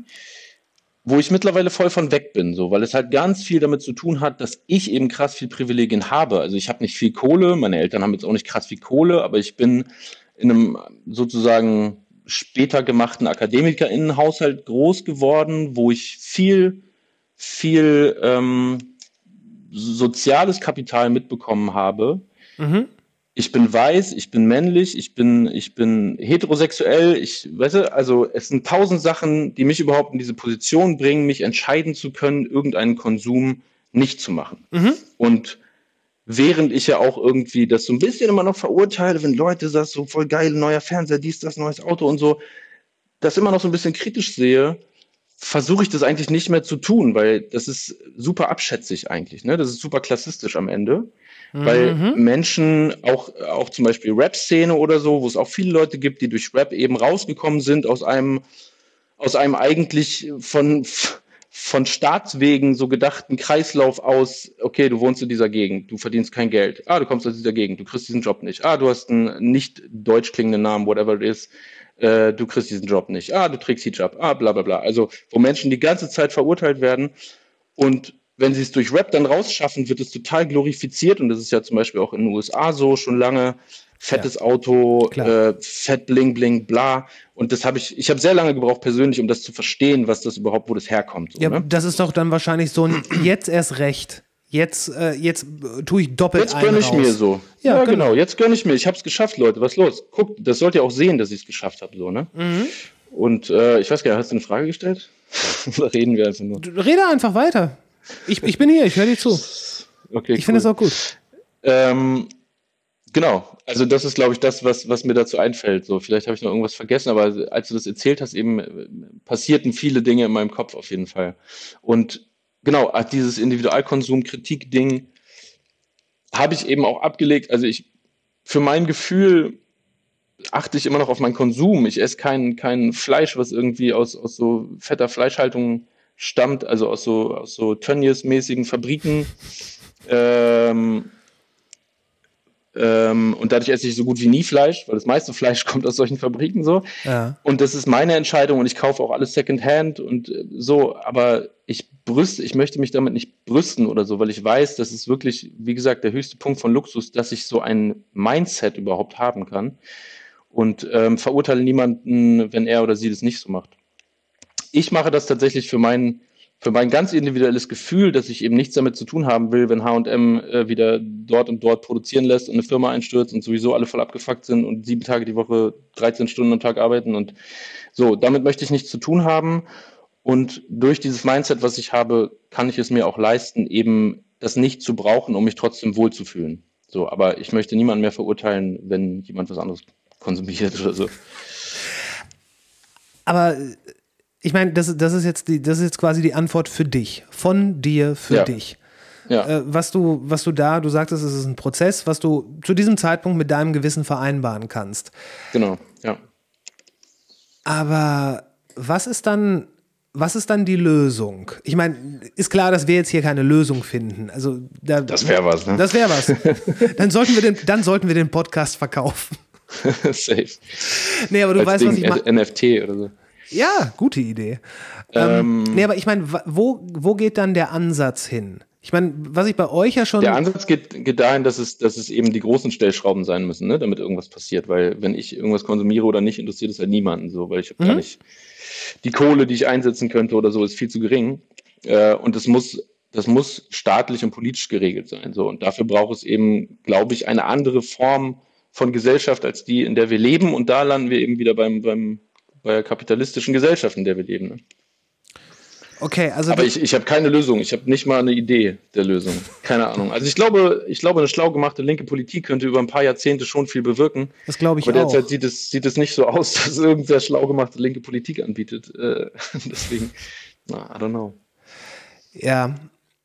Es ist, das hast du vorhin gesagt, dass, dass es in der Linken ähm, natürlich auch eine gewisse Diskurskultur gibt, die möglicherweise so weit ausufert, dass, ähm, dass, der, dass der Call to Action dann nicht mehr wirklich ankommt oder überhaupt passiert. Weil äh, es ist ja möglich, über alle, im Grunde genommen kann man über alles ewig diskutieren. Und in dem Moment, wenn irgendjemand auf den Tisch haut und sagt, so, komm, alles klar, wir haben jetzt drei Stunden gesprochen, wir machen das jetzt, ist das natürlich oder kann man das natürlich auch kritisch sehen, weil wer ist er denn? Ist er jetzt hier der Patriarch und so weiter? Ich, ich frage mich, und ich- also ich, ich frage mich wirklich, weil ich glaube, das wäre die Lösung für viele Probleme, wie eine, ähm, ja, nicht aktionistische, wie eine sauber durchagierende linke Politik aussehen könnte. Und ich glaube, das wäre sehr Mhm. spannend, weil ich denke auch, dass viele Sachen da auf einfach auf gesundem Menschenverstand fußen können. So, Ja, das ist das, was ich meine. Oder auf einem Gefühl von Menschlichkeit miteinander. Ne? Solidarität, menschlichem Umgang und so. Es, es ist genauso wie, wie wenn man jetzt sagt, wenn, wenn irgendjemand was gemacht hat und sagt, ja, das ist aber vollkommen legal und konform mit dem Gesetz, was wir hier machen. In dem Moment, wenn das jemand herausstellt, weißt du hundertprozentig, dass es moralisch sehr verwerflich ist. Voll. Ja, voll. Und das ist, ich meine, man, man kann ja auch nicht, das, man kann ja auch nicht sagen, ja gut, wenn, wenn es dann Gesetzeslücken gibt, die Leute zu ihrem Vorteil aus, ähm, ausnutzen, dann müssen die, die Gesetze komplexer werden. Vielleicht ist es auch eher sowas, dass man sagen muss, die, die, die Leute, die Ziele, die Leute verfolgen, die sollten vielleicht nicht das zweite schicke Auto sein, ähm, sondern vielleicht einfach, dass man cool mit den Leuten in, in seiner Nachbarschaft ist. Und weißt, weißt du, so diese ganz, diese ganz klischeehaften Hippie-Werte, so kenne deine Leute, äh, sei nett, kümmere dich um deine Community und ähm, sowas. Voll. Ja, safe. Also ich glaube halt auch, dass es, und deswegen ist es auch so schwierig, über eine Lösung nachzudenken, glaube ich, weil es würde jetzt auch nicht reichen, mal angenommen, äh, äh, utopisch, okay, bei der Wahl wird irgendwie, es gibt eine neue linke Partei, ja, die startet in einem Monat und alle sind voll krass drauf hyped und bla und die kriegt, die macht Kanzlerinnenamt und bla und räumt alles ab und regiert fast alleine oder so. Und die führt dann irgendwie Gesetze ein, die das alles so befürworten wollen und versucht irgendwie kapitalistische äh, ähm, kapitalistische Prozesse abzuschaffen und weniger kapitalistisch zu, ma kapitalistisch zu machen und so. Ohne dabei selber Das zum würde- Opfer des Lobbyismus oder Kapitalismus zu werden. Ja, natürlich. sowieso, das ist nochmal noch mal ein anderes schwieriges Thema auf jeden Fall. Die Machtgeilheit von jedem Ja. Menschen auf jeden Fall. Aber das würde ja auch nicht, nichts bringen. So, dann gäbe es wahrscheinlich 100 Querdenker in Bewegung so, die, die alle sagen würden, ja gut, es ist voll Regime jetzt hier und so. Weil es bräuch, es braucht halt einfach einen und leider über Jahrzehnte und wahrscheinlich Generationen passierenden Prozess im Kopf der Leute, weil wir sind so brainwashed, Alter, mit, mit St- Streben nach Leistung und, und Auto und dies und das und Konsum eben. Da kommen wir ja auch nicht raus. Also da können wir beiden uns auch nicht von frei machen, weißt du? Also Mhm. Natürlich das ist ja nicht. irgendwo noch da so. Und deswegen braucht es, glaube ich, einfach Zeit leider. Ja, es- bräuchte aber einfach Zeit, die schon mal gut betreut wird, sozusagen, ne? Von, von politischen, von politischer Seite. Und das, das macht es echt so schwierig, glaube ich. Ja, ich, ich, ich glaube, es ist, ich glaube, die Zeit ist reif für viele gute Ideen. Und so. die, die, die in die richtige Richtung gehen. Und ich, ich- also ich hoffe, dass das, dass da die Leute sich zu was Besserem, ja, zu was Besserem machen lassen. Genauso wie, wie der Kapitalismus sagt, du kannst die beste Version von dir selbst sein, wenn du noch hart an dir arbeitest. Äh, ey, du kannst die bessere, du kannst eine noch, noch viel geilere Version von dir selbst sein, wenn du einfach nur äh, ein guter Mensch bist. Korrekt bist, ja. Ja, wenn du einfach nur korrekt bist. ja. Es müssen ja nicht Leute wie du äh, irgendwie drei NGOs mitgründen. Du hast drei, du hast drei Vereine gegründet, oder? Nee, ein Verein, aber bei dem, also bei dem einen Verein sind mehrere Projekte, an denen ich teilhatte in der Gründung. genau. So, dann müssen wir das jetzt hier mal aufräumen. Ähm, Ich muss ganz kurz schon wieder was holen. Es tut mir sehr leid. Was willst aber du denn jetzt schon Handy- wieder holen? Mein, mein Handy nervt jetzt hier und will Strom. Warte, warte. na gut. So, warte mal, jetzt hast du eine ganz komische Optik, weil die Kamera jetzt unten ist, weil ich laden muss. Warte.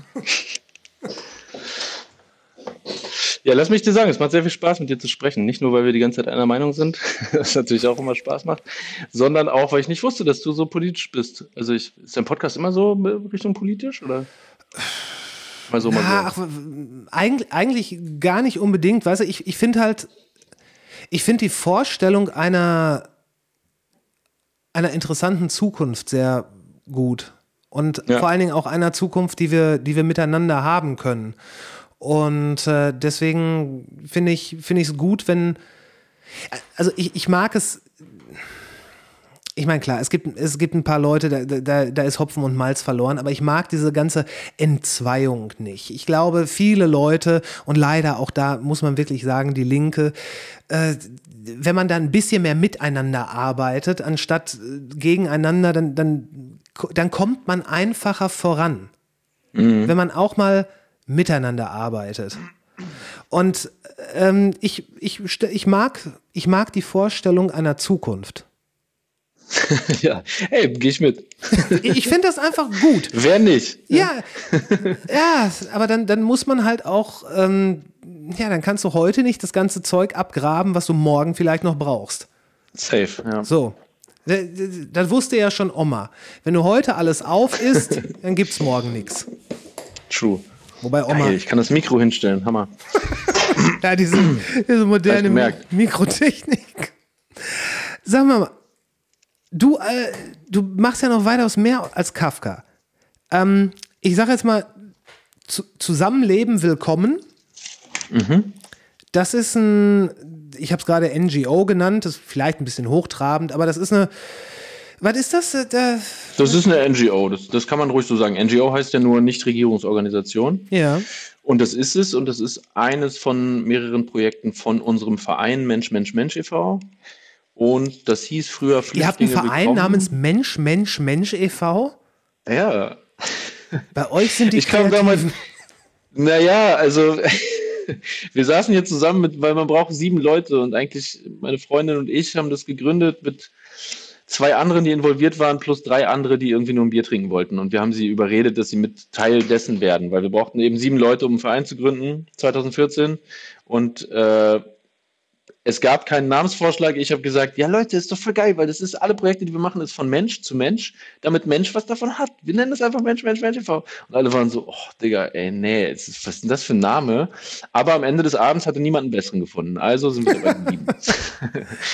Ja, Genau, okay. und äh, Zusammenleben Willkommen ist ein Projekt, was wir 2014 eben auch gegründet haben. Also dafür haben wir den Verein auch überhaupt gegründet. Ähm, das hieß damals Flüchtlinge Willkommen die ersten Jahre und ähm, die Grundidee ist, ist äh, für geflüchtete Menschen die Möglichkeit zu geben oder die zu unterstützen, in WGs zu ziehen mit nicht geflüchteten Menschen. Genau. Okay, und da, da leistet ihr dann, ja, was, was macht ihr da? Also sagt ihr, hallo, hier ist der eine, das ist der andere oder? Im Grunde war, ist es genauso einfach gestartet. Also es ist natürlich, also das mittlerweile ist es mein bezahlter Job, ja. Das ist meine Arbeit so. Aber Wirklich? so ist es natürlich nicht, nicht losgegangen. Genau. Okay. sondern es ging los mit ein paar ehrenamtlichen Leuten, ähm, eben meine Freundin und ich und eine Freundin von uns, äh, die Plan hatte von Unterstützung von Geflüchteten. Wir hatten überhaupt keinen Plan. Wir waren halt. So. Scheiß Technik! Was ist los? Hörst du mich? Ja. Ich höre dich, ich höre dich. Okay, sehr gut. Ich bin ja eigentlich im WLAN, also ich weiß nicht so genau, was da los ist. Ja, es war gerade ein ganz, ganz komisches Freeze-Frame. Das ähm, sah ein bisschen strange aus bei dir. Alright, alright. Ähm, genau, äh, meine Freundin und ich hatten gar keinen Plan von der Arbeit mit Geflüchteten damals, sondern ich war Grafikdesigner, meine Freundin hat so Texte vor allem für, für Öffentlichkeitsarbeit und so geschrieben. Und ähm, im Grunde war es so einfach, wie du gerade gesagt hast, wir haben einfach eine Website gemacht, die, also wir sind über verschiedene Sachen, ähm, Support für Geflüchtete, zum ersten Mal in Kontakt gekommen mit geflüchteten Menschen 2014 und hatten einen von, oh mein Gott, wie scheiße sind die Umstände für die Leute. Und also damals war es auch nochmal ein bisschen anders als jetzt. Also natürlich Leute, die in Lagern leben, sind scheiß Umstände nach wie vor, aber damals waren auch viele Leute obdachlos, die hierher gekommen sind, weil es einfach viele Leute waren und die Strukturen noch weniger da waren als, als jetzt. Ähm, Genau, und haben einfach eine Website gemacht, wo Leute, die ein freies Zimmer hatten und es sonst bei WG gesucht reingestellt hätten, konnten es quasi bei uns reinstellen. Und das war dann okay. aber, aber nicht öffentlich einsehbar, sondern wir haben dann eine Person gesucht, die zu den Leuten auch passen könnte und haben dann halt organisiert, dass sie sich kennenlernen. Und danach waren wir eigentlich raus. Also wir haben äh, von Anfang an so ein bisschen versucht, dass es danach quasi einfach nur eine reguläre WG ist. Also wir helfen so ein bisschen, weil es halt andere Umstände sind Aha. unter anderem rassistische Umstände oder Sprachbarrieren oder, oder sowas, dass Leute eben nicht in Kontakt miteinander kommen ohne uns und wir haben die in Kontakt gebracht und sobald die dann zusammengezogen sind, natürlich waren wir noch Ansprechpartner für, wenn es Probleme gab oder wenn sie Fragen hatten oder so oder Hilfe bei, was weiß ich, Kostenübernahme vom Amt und so. Aber im Grunde sollte es genauso einfach sein, äh, meldet euch bei uns und wir finden einen coolen neuen Mitbewohner oder Mitbewohnerin für euch. Und mittlerweile ist das Projekt eben ähm, etwas größer. Das hat, äh, glaube ich, zwölf Leute, die dafür angestellt arbeiten. Und ich mache da auch nur noch so was, so Social Media Kram. Also ich bin da nicht mehr in der Projektleitung oder so aktiv. Ähm, und mache auch nur noch ein paar Stunden die Woche, aber insgesamt sind da noch nebenbei, also es ist viel ehrenamtliche Arbeit entstanden bundesweit und äh, antirassistische Arbeit für diese Ehrenamtlichen und solche Dinge. Also es ist jetzt mittlerweile ein bisschen erweitert sozusagen, aber die Grundidee war tatsächlich einfach nur Zimmer zu vermitteln. Und das ist jetzt quasi dein bezahlter Job. Die, genau, dafür zu arbeiten ist mein bezahlter Job seit 2014, äh, 15 tatsächlich. Mhm. Da seid ihr, hattet ihr aber einen richtig fliegenden Start dann, wenn ihr 2014 angefangen Ja. habt. Ja, also Ende 2014 sind wir online gegangen und wirklich, es hat einen Tag gedauert und wir hatten 20 Interviews oder so. Und so ging das ungefähr anderthalb Jahre lang. Also wir haben Ernsthaft? wirklich bei allem Radio, bei jedem Fernsehen, jede Zeitung, alle haben über uns berichtet zu der Zeit. Mittlerweile, weil wir auch uns antirassistisch gebildet haben die letzten Jahre, wissen wir auch, dass es natürlich damit zusammenhing, dass es drei blonde, weiße Deutsche waren, die gesagt haben so, hey, wir retten die armen Geflüchteten, ohne irgendeine Ahnung zu haben. Das hing auf jeden Fall mit diesem Hype zusammen und es gab ja sowieso einen Hype damals, aber dennoch war das für die Zeit auf jeden Fall gut, weil es tatsächlich Leuten geholfen hat, ne? die dann Mhm. in WGs gelandet sind und da teilweise auch lange gewohnt haben und so. Und ja, der Start war richtig krass. Also es waren so, die ersten zwei Jahre waren wirklich, wenn ich da im Nachhinein dran denke, wie so ein Rausch, weil wir wirklich von Zeitung zu Fernsehen, zu Radio, zu Podium, zu dies, zu das, tausend Sachen und alle haben das mega gehypt und so. Und dann war, wurde aber irgendwann klar, okay, es war wirklich nicht mehr als ein Hype und irgendwann hat es niemanden mehr interessiert. Und ähm, genau. Aber die Arbeit wird nach wie vor fortgeführt.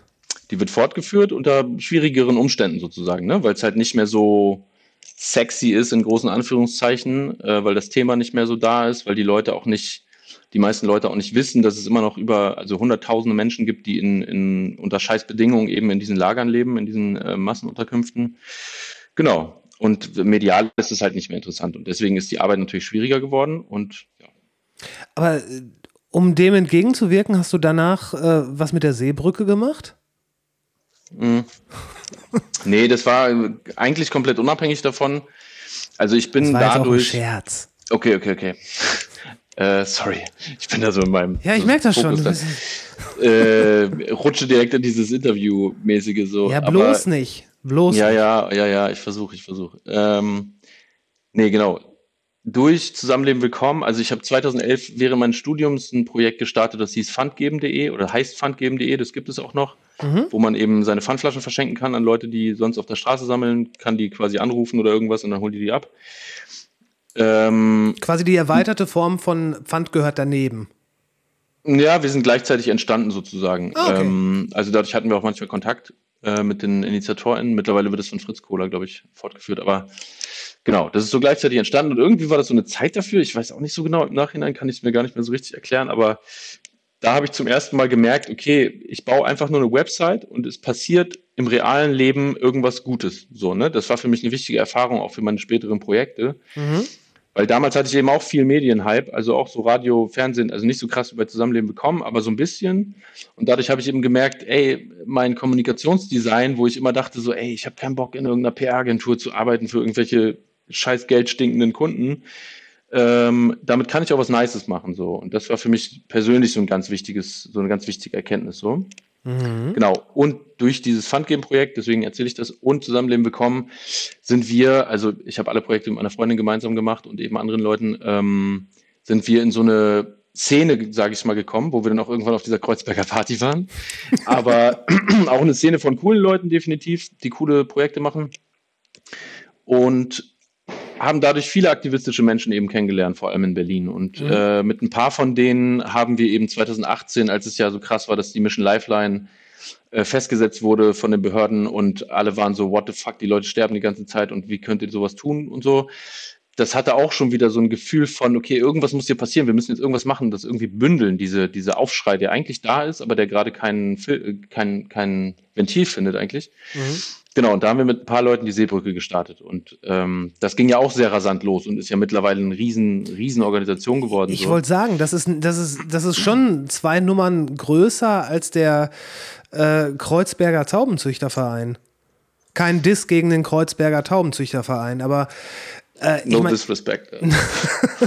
ich mein, das ist ein großes Ding, die Seebrücke. ja, ja, und das ist ja auch schön, dass das so ist, weil die machen ganz wichtige Lobbyarbeit, also gerade politisch mischen die sich viel ein, die Du sorgen für die. viel Sichtbarkeit und so. Du genau, ich bin da nicht mehr, ich bin da nicht mehr aktiv. Ich habe das erste Jahr noch, also wie gesagt, eigentlich bin ich von Haus aus so Gra Grafikdesigner, Kommunikationsdesigner, habe deswegen natürlich auch immer so äh, Logo gemacht, Website gemacht, den ganzen Scheiß. Und so Branding, sag ich mal, Ja, ja. so ein Marken, Markenkern überlegt, so mit den anderen zusammen. Und deswegen ist Seebrück überhaupt bei unserem Verein gelandet, weil es war halt wirklich so, wir haben von einem Tag auf den anderen die Website gebaut, das Logo gebaut, alles gebaut und haben gesagt, okay, wir müssen sofort nächsten Samstag eine Demo machen. Dann hat aber irgendwer gesagt, ey, warte mal, da ist Fusion, da ist niemand da. Ah, fuck, okay, dann den Samstag danach. Und dann war, äh, habe ich vorhin noch drüber gesprochen mit jemandem, am 7.7.2018 war die erste Seebrücke-Demo in Berlin. Das waren gleich 12.000 Leute und es war bundesweit, gab es 50 Demos. Also es war sofort riesig. Und ähm, genau, ich habe das erste Jahr ungefähr noch den Social Media äh, ähm, Bereich vor allem betreut mit ein paar Ehrenamtlichen, die dazu kamen. Und dann bin ich aber so langsam auch da rausgegangen. Also ich habe mit Leuten noch Kontakt, mit denen wir das auch gestartet haben und so, ähm, oder auch Leuten, die nach wie vor Social Media machen, aber ich bin da nicht mehr aktiv. Warum nicht? Ich meine, das ist, ist Weil- es einfach eine Zeitfrage? Das ist mittlerweile eine Zeitfrage, deswegen, du hast vorhin eingeleitet mit, ich mache ja noch so viel neben Kafka.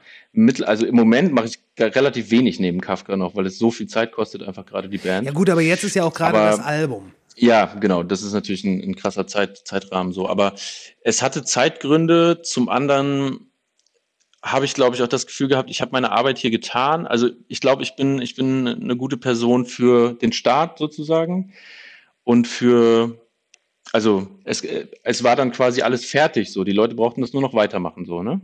Und das war, glaube ich, für mich dann ein Gefühl von, ist okay, dann kann ich mich jetzt auch zurückziehen.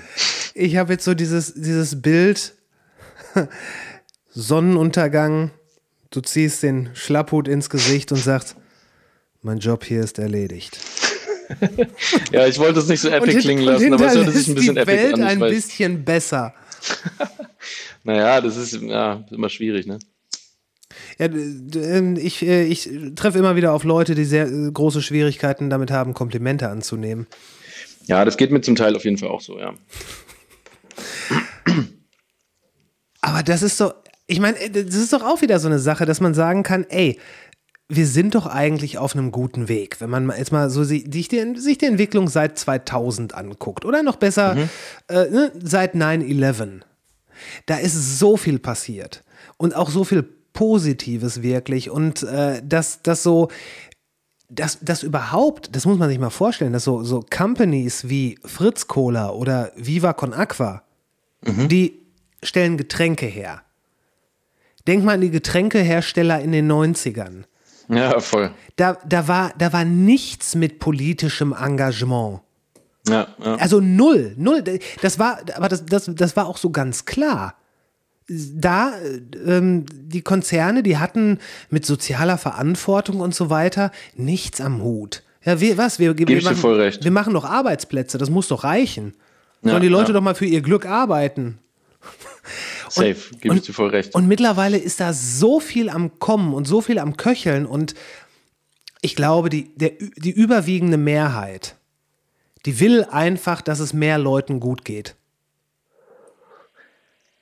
Not sure, aber ich hoffe. Oder ich, ich weißt du was, ich schränke das ein. Die überwiegende, Men die überwiegende Mehrheit will, dass es mehr Menschen gut geht, solange es ihnen selber nicht dann ein bisschen schlechter geht. Ja, und ich glaube, da, diese Zeit ist eben vorbei, dass wir das als Maß nehmen können. Mhm. Ja, Weil es muss uns selber auch. schlechter gehen, äh, damit es anderen besser geht. Weil es funktioniert nicht mehr, diese, der Wohlstand, mit dem wir groß geworden sind als Normalität, der war nie Normalität. Der war nie normal. Es haben Und der immer ist Menschen gewachsen. drunter gelitten. Der ist die und ganze Zeit Zeit gewachsen. gewachsen. Ja. Und das ist ja auch in, in diesem Wohlstand schon ganz im, im tiefsten Kern einprogrammiert, dass er nur funktioniert, wenn er immer wächst. So, das ist ja, das ist ja, ja der Grundsatz sozusagen. Ne? Und die Leute gewöhnen sich so schnell daran. Ja, klar. Und ich fühle das, was du sagst. Ja, ich habe auch Tage, wo ich denke, Mann, es passieren so viele geile, gute Sachen und keine Ahnung, bei Konzerten von uns mit, mit Kids zu reden, die 17 sind und voll die coolen Ansichten haben. Weißt du, das macht mir richtig krass Hoffnung. Und andererseits gibt es dann halt auch Tage, wo ich denke, Mann, ey, es bringt eigentlich gar nichts. Aber ich glaube schon auch, dass wir Schritte machen in die richtige Richtung so. Ich weiß nur immer nicht so richtig zu unterscheiden, ob es die Bubble ist, in der ich mich bewege oder Das ja. Weißt du, ne, das Ja, ist ja auch ja. schwierig so. Aber klar, es ist super, dass es sowas wie Fritz Cola und Viva Con Aqua gibt. Und gleichzeitig sind die ja auch, geht's, ja, wobei bei Viva Con Aqua glaube ich nicht, ob das so um Geld verdienen geht, I don't know. Das Es ist, die machen schon richtig gute Sachen auf jeden Fall. Ja, und das ist es ja. Ähm, ich, ich, ich, äh, ich würde sogar wirklich sagen, dass es schon ein, ein Schritt in die richtige Richtung ist, dass es, dass es nicht mehr wenn, wenn, wenn es ein Unternehmen gibt, sei es jetzt eine, sei es jetzt ein Viva Con Aqua oder was auch immer, dass, dass da das, die soziale Verantwortung schon mit ins Konzept eingebacken ist.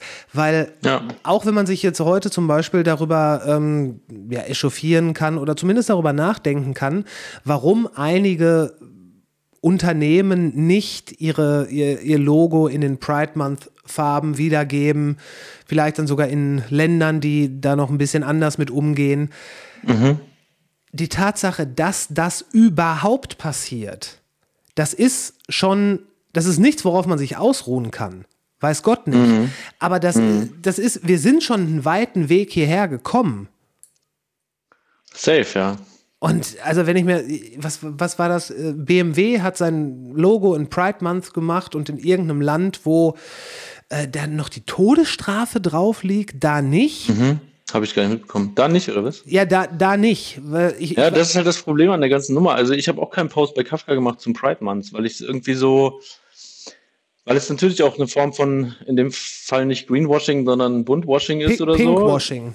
Pinkwashing, genau. Ähm, weil wenn BMW das macht, es ändert nichts. Wenn die UEFA dieses scheiß Stadion hinbekommen hätte in, in, in, in Pride Months Farben, okay, ich habe ein paar Stimmen gelesen bei Twitter von queeren Menschen, die gesagt haben, hey, das hätte mir was bedeutet.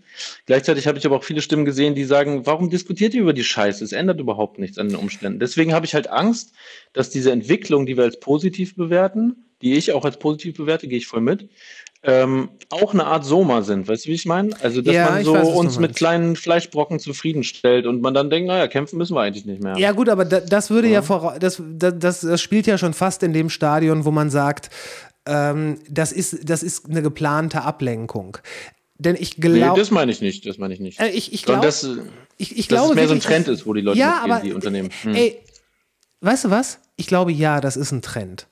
Ich glaube, das, ich glaube, es ist ein Trend, dass ähm, mittlerweile die, die ganzen Corporations nicht hinterherkommen mit dem Pride Month Logo. Mhm, Ich, glaube, ich glaube, dass es ein Trend ist, dass, ähm, dass zum Beispiel in Werbeanzeigen nicht mehr ausschließlich weiße äh, vorkommen. Ja, ja, ja, Ich, ganz, ja. Weißt du was? Ich Super glaube, wichtig, Ich super glaube, wichtige das Steps. ist ein Trend.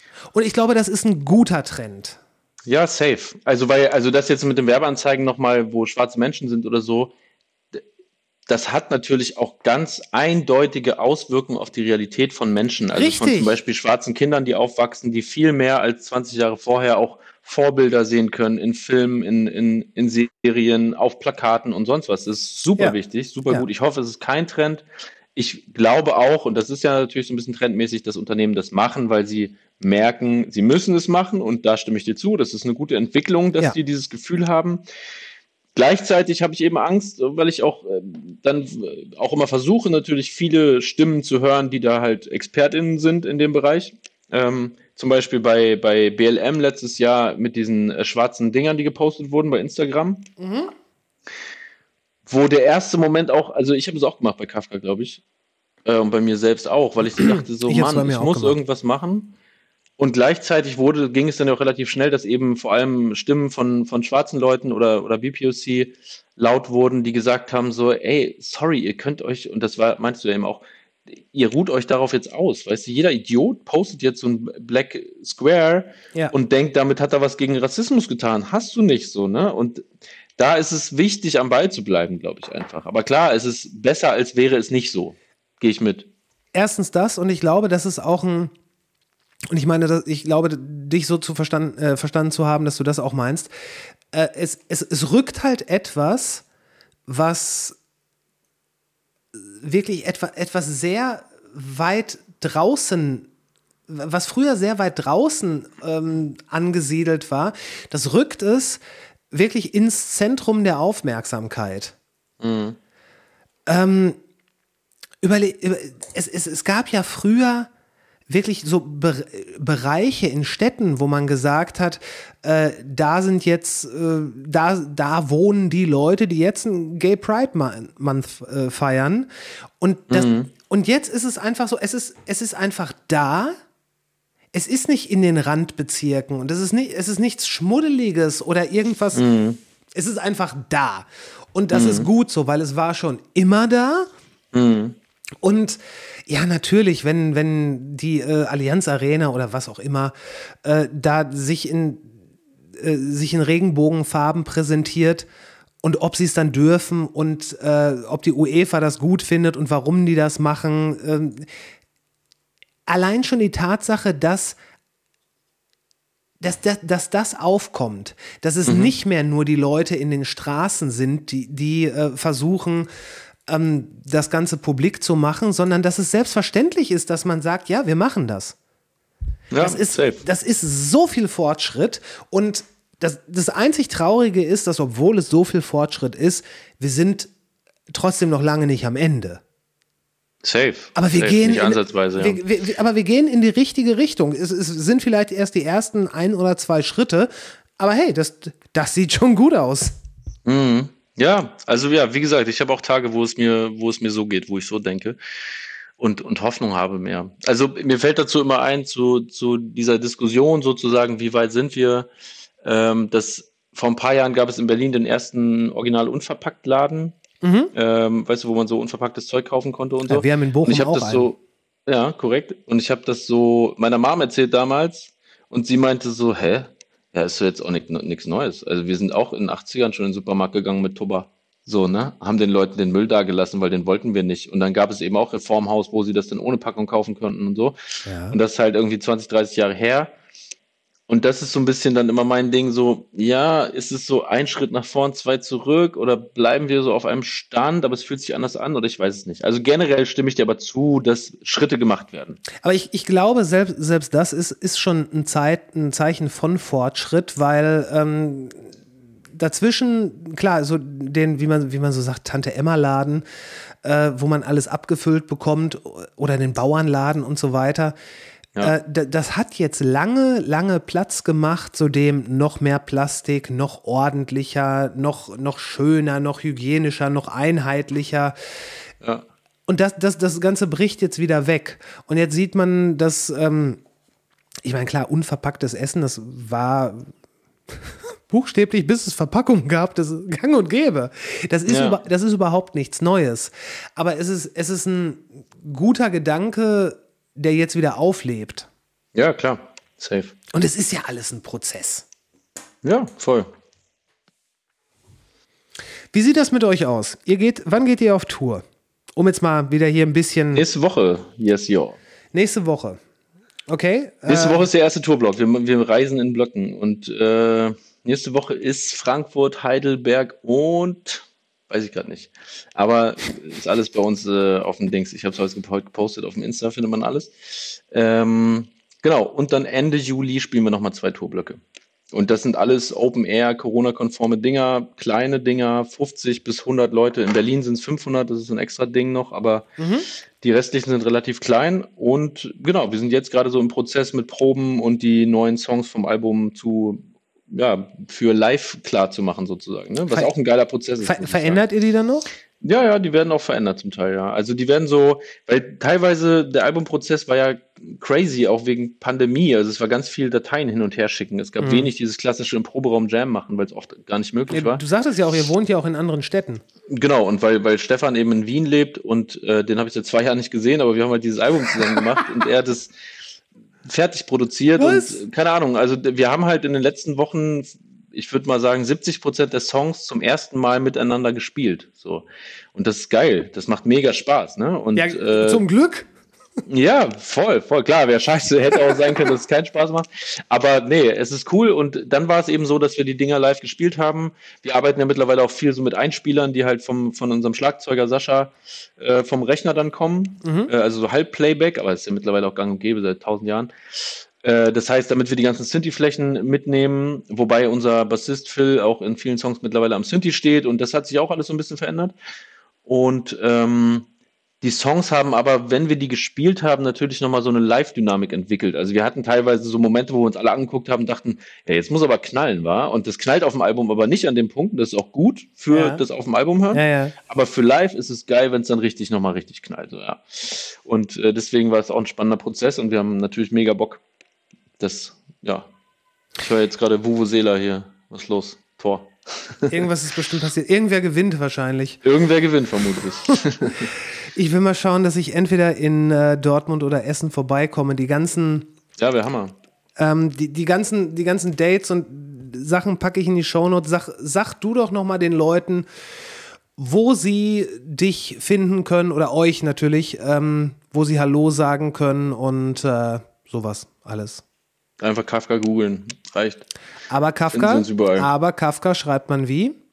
K-A-F-V-K-A. Guter Ist, Punkt. ist das wirklich, Freund, ja. ist das wirklich einfach nur eine Verschmelzung von Franz Kafka und Markus Kafka? Ja, also. Warum? Wa- Also, wie kommt man Why? darauf? Ja, ach so, wir haben halt, äh, als wir uns zusammengetan haben, gab es halt noch eine andere Band, die hieß damals Pyramid Head und da bin ich eingestiegen sozusagen. Ja. Die hatten vorher einen Menschen, der auf Englisch gerappt hat und ich habe eben auf Deutsch gerappt und ich dachte die ganze Zeit so, Mann, Alter, wir brauchen irgendwie einen, so einen griffigen Namen, der irgendwie auch nicht so englischmäßig, weißt du, so ein englischer Name für eine Band mit deutschen Texten ist auch irgendwie weird. Und äh, dann wollten wir was, was Kurzes, Prägnantes und tatsächlich ach, keine Ahnung, das ist immer so, klingt auch so wie ausgedacht, aber ich bin morgens aufgewacht und habe in mein Bücherregal geguckt, da war, da war was von Franz Kafka und ich dachte, ja, Kafka klingt irgendwie geil, fühlt sich gut an. Und äh, haben dann aber überlegt, okay, Google wird uns nicht irgendwo listen die ersten fünf Jahre, wenn wir jetzt uns genauso schreiben. Das heißt, wir müssen einen Fehler einbauen. Und dann kam eben die Idee auf mit Markus Kafka, weil wir auch nicht nur von irgendwie hochtrabenden Büchern geprägt sind, sondern eben auch von Popkultur natürlich und dieses 90er-Kids-Ding ja auch äh, immer, immer präsentieren. Und äh, ja, wir sind alle aufgewachsen mit den MTV-News von Markus Kafka. Und äh, vor ein paar Wochen hat er uns gekrönt, indem er in seiner Radiosendung eben genau diese Story erzählt hat und gesagt hat, er hätte sich nie träumen lassen, dass sich eine Band mal halb nach ihm benennt. Und äh, das war sehr schön für uns auf jeden Fall. Aber ja, das ist die Story, ja. Das ist wirklich die Story. Ka Mhm. Kafka ist meines Wissens der einzige Autor, der es geschafft hat, ein, zu einem Adjektiv zu werden. Kafkaesk halt. Ne? Genau. Ich Ja, glaube, das ähm, gibt es bei Mittlerweile haben wir das auch geschafft, ja. Manchmal wird es gesagt. Also in unserer Schreibweise. Es, es, gibt auch, es gibt auch einen Fan, richtig cool. Die Person hat sich ein T-Shirt gemacht, da steht drauf äh, als Zitat sozusagen in Anführungszeichen, fick dein Volk. Und darunter steht quasi als Zitatquelle, also fick dein Volk ist ja ein, Volk, äh, ein Song von uns, als Zitatquelle Franz Kafka. Hm. Finde ich ganz, ziemlich geil auf jeden Fall. Ey, Jonas, danke für deine Zeit. ja, Mann, dir auch. Es war, Hat Spaß gemacht. Es war super schön, ja. Ähm, ich will zusehen, dass ich euch besuchen komme und äh, ja, Sag gern Bescheid vorher. mache ich. Mache ich auf jeden Fall. Ich habe jetzt Liste seine dies. Nummer. Ja, genau. Stimmt. Alright, Grüße nach Berlin. Danke dir. Ja, Mann, auch nach Bochum. Vielen Dank. Bis später. Ciao. Mach's gut, ja? Ciao. Und wir sind raus. Ähm, Kafka sind auf Tour. Also quasi jetzt. In, äh, ach, das geht über Frankfurt, Heidelberg, Düsseldorf, Nürnberg, Dortmund, Berlin. Das, es ist eine richtige Tour. Und eine, die jetzt auch mal wirklich passiert.